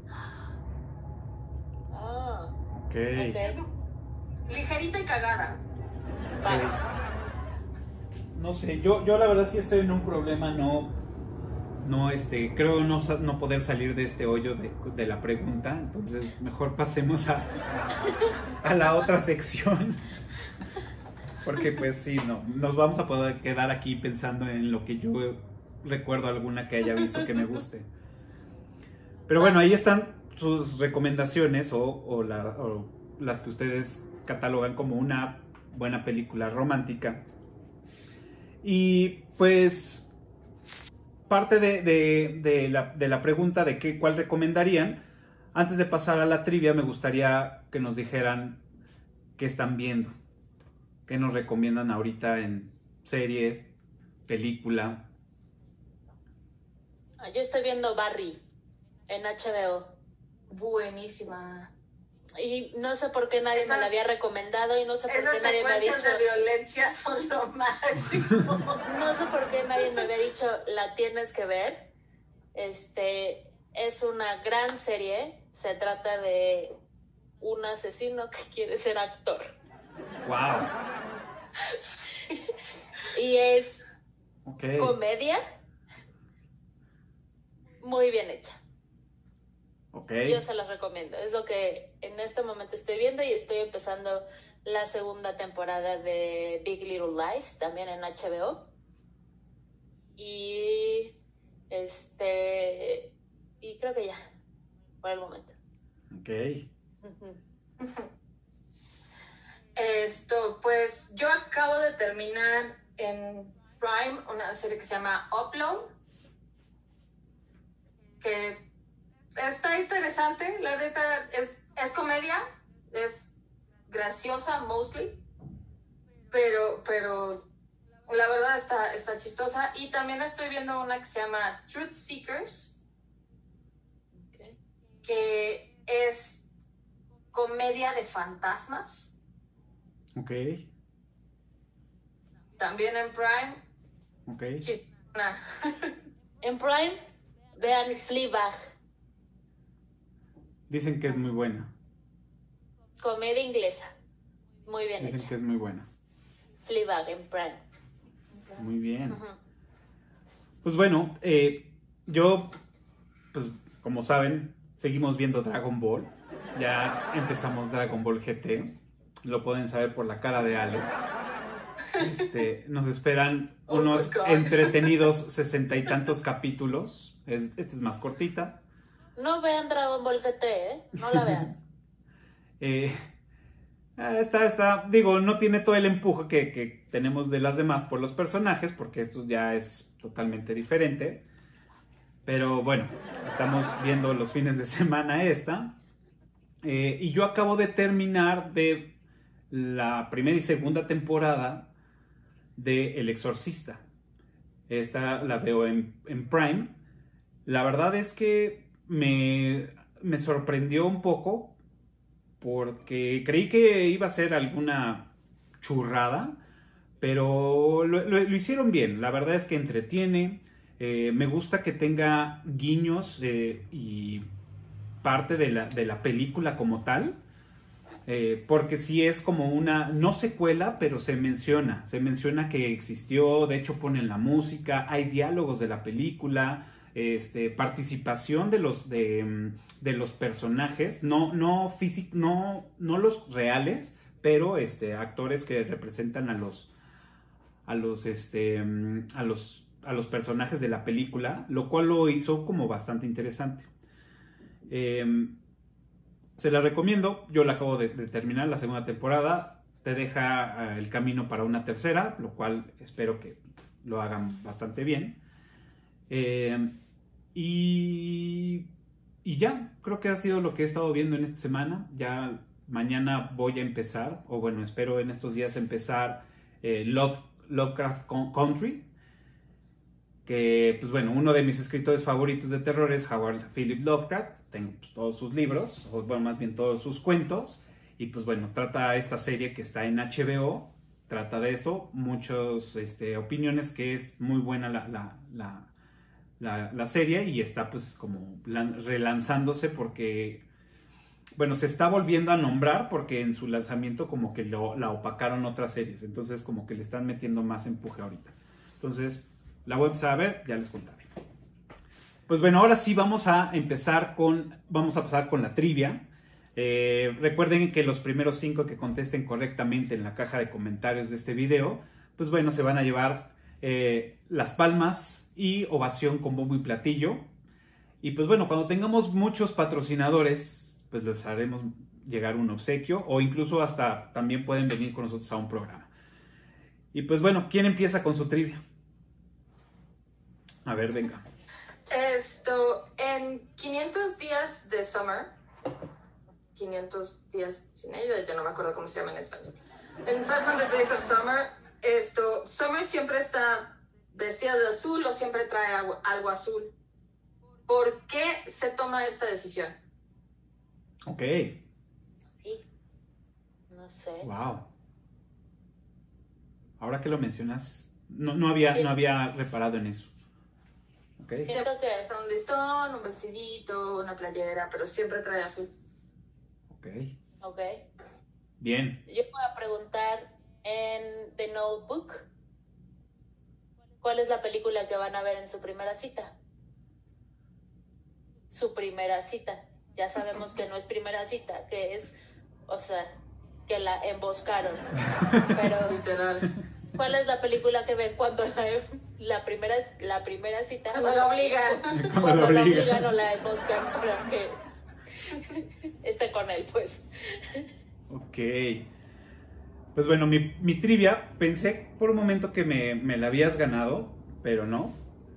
En, en la película de Yo antes de ti, ¿cuál es la película que ve Clark y Will?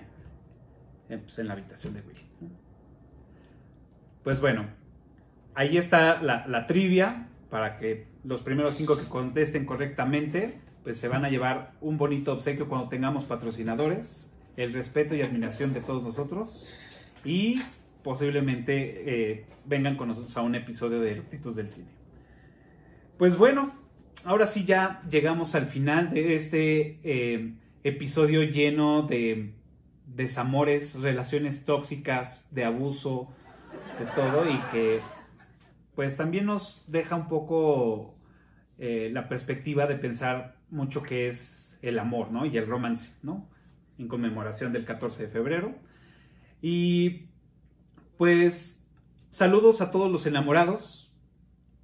Amigos, dense cuenta si no lo están viviendo bien y si lo están viviendo bien, sigan por allá. Y pues muchas gracias por venir y a iluminarnos con toda su sapiencia y con toda esta intriga que, que pusieron sobre la mesa. Y pues despídanse.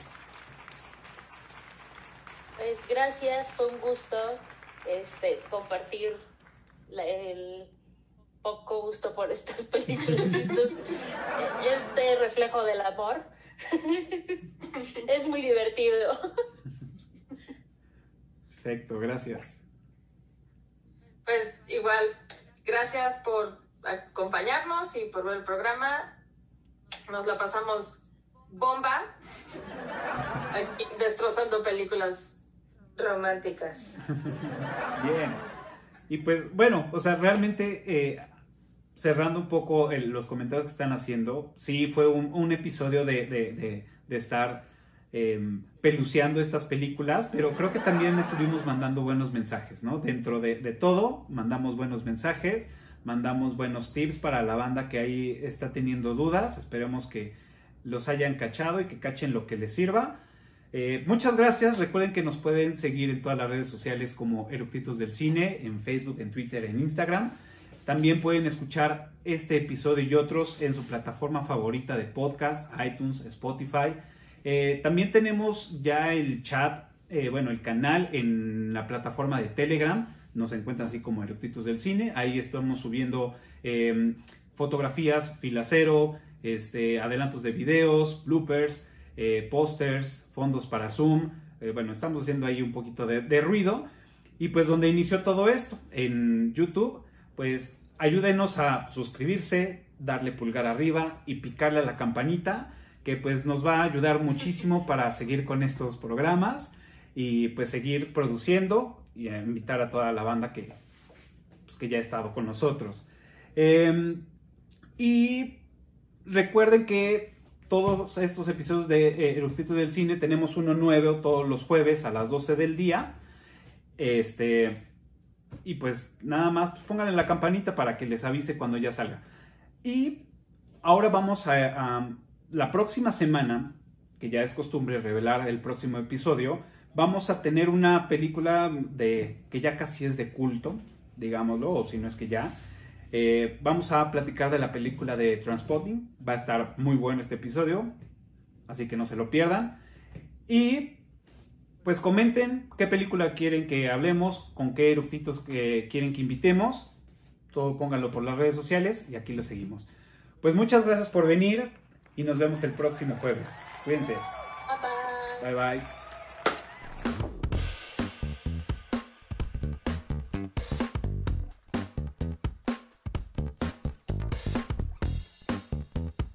Quedó freseado por el amor. En shock.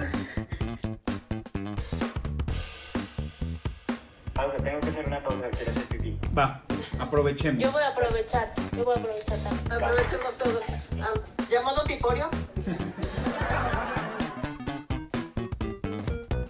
Eh, no, no es que quiero ser el héroe, ya estoy vacunado. Estamos poniendo a prueba la vacuna. Esto también es un anuncio para Pfizer. Tu vacuna no funciona. no quiero decirte que yo estoy, con- yo estoy confiando en ella y por eso estoy trabajando. Tengo un problemón. ¿Cuál? No, yo no recuerdo programas que no sean caricatura. o sea, fuera de siempre el domingo que veía a mi abuelita, no recuerdo un programa de televisión.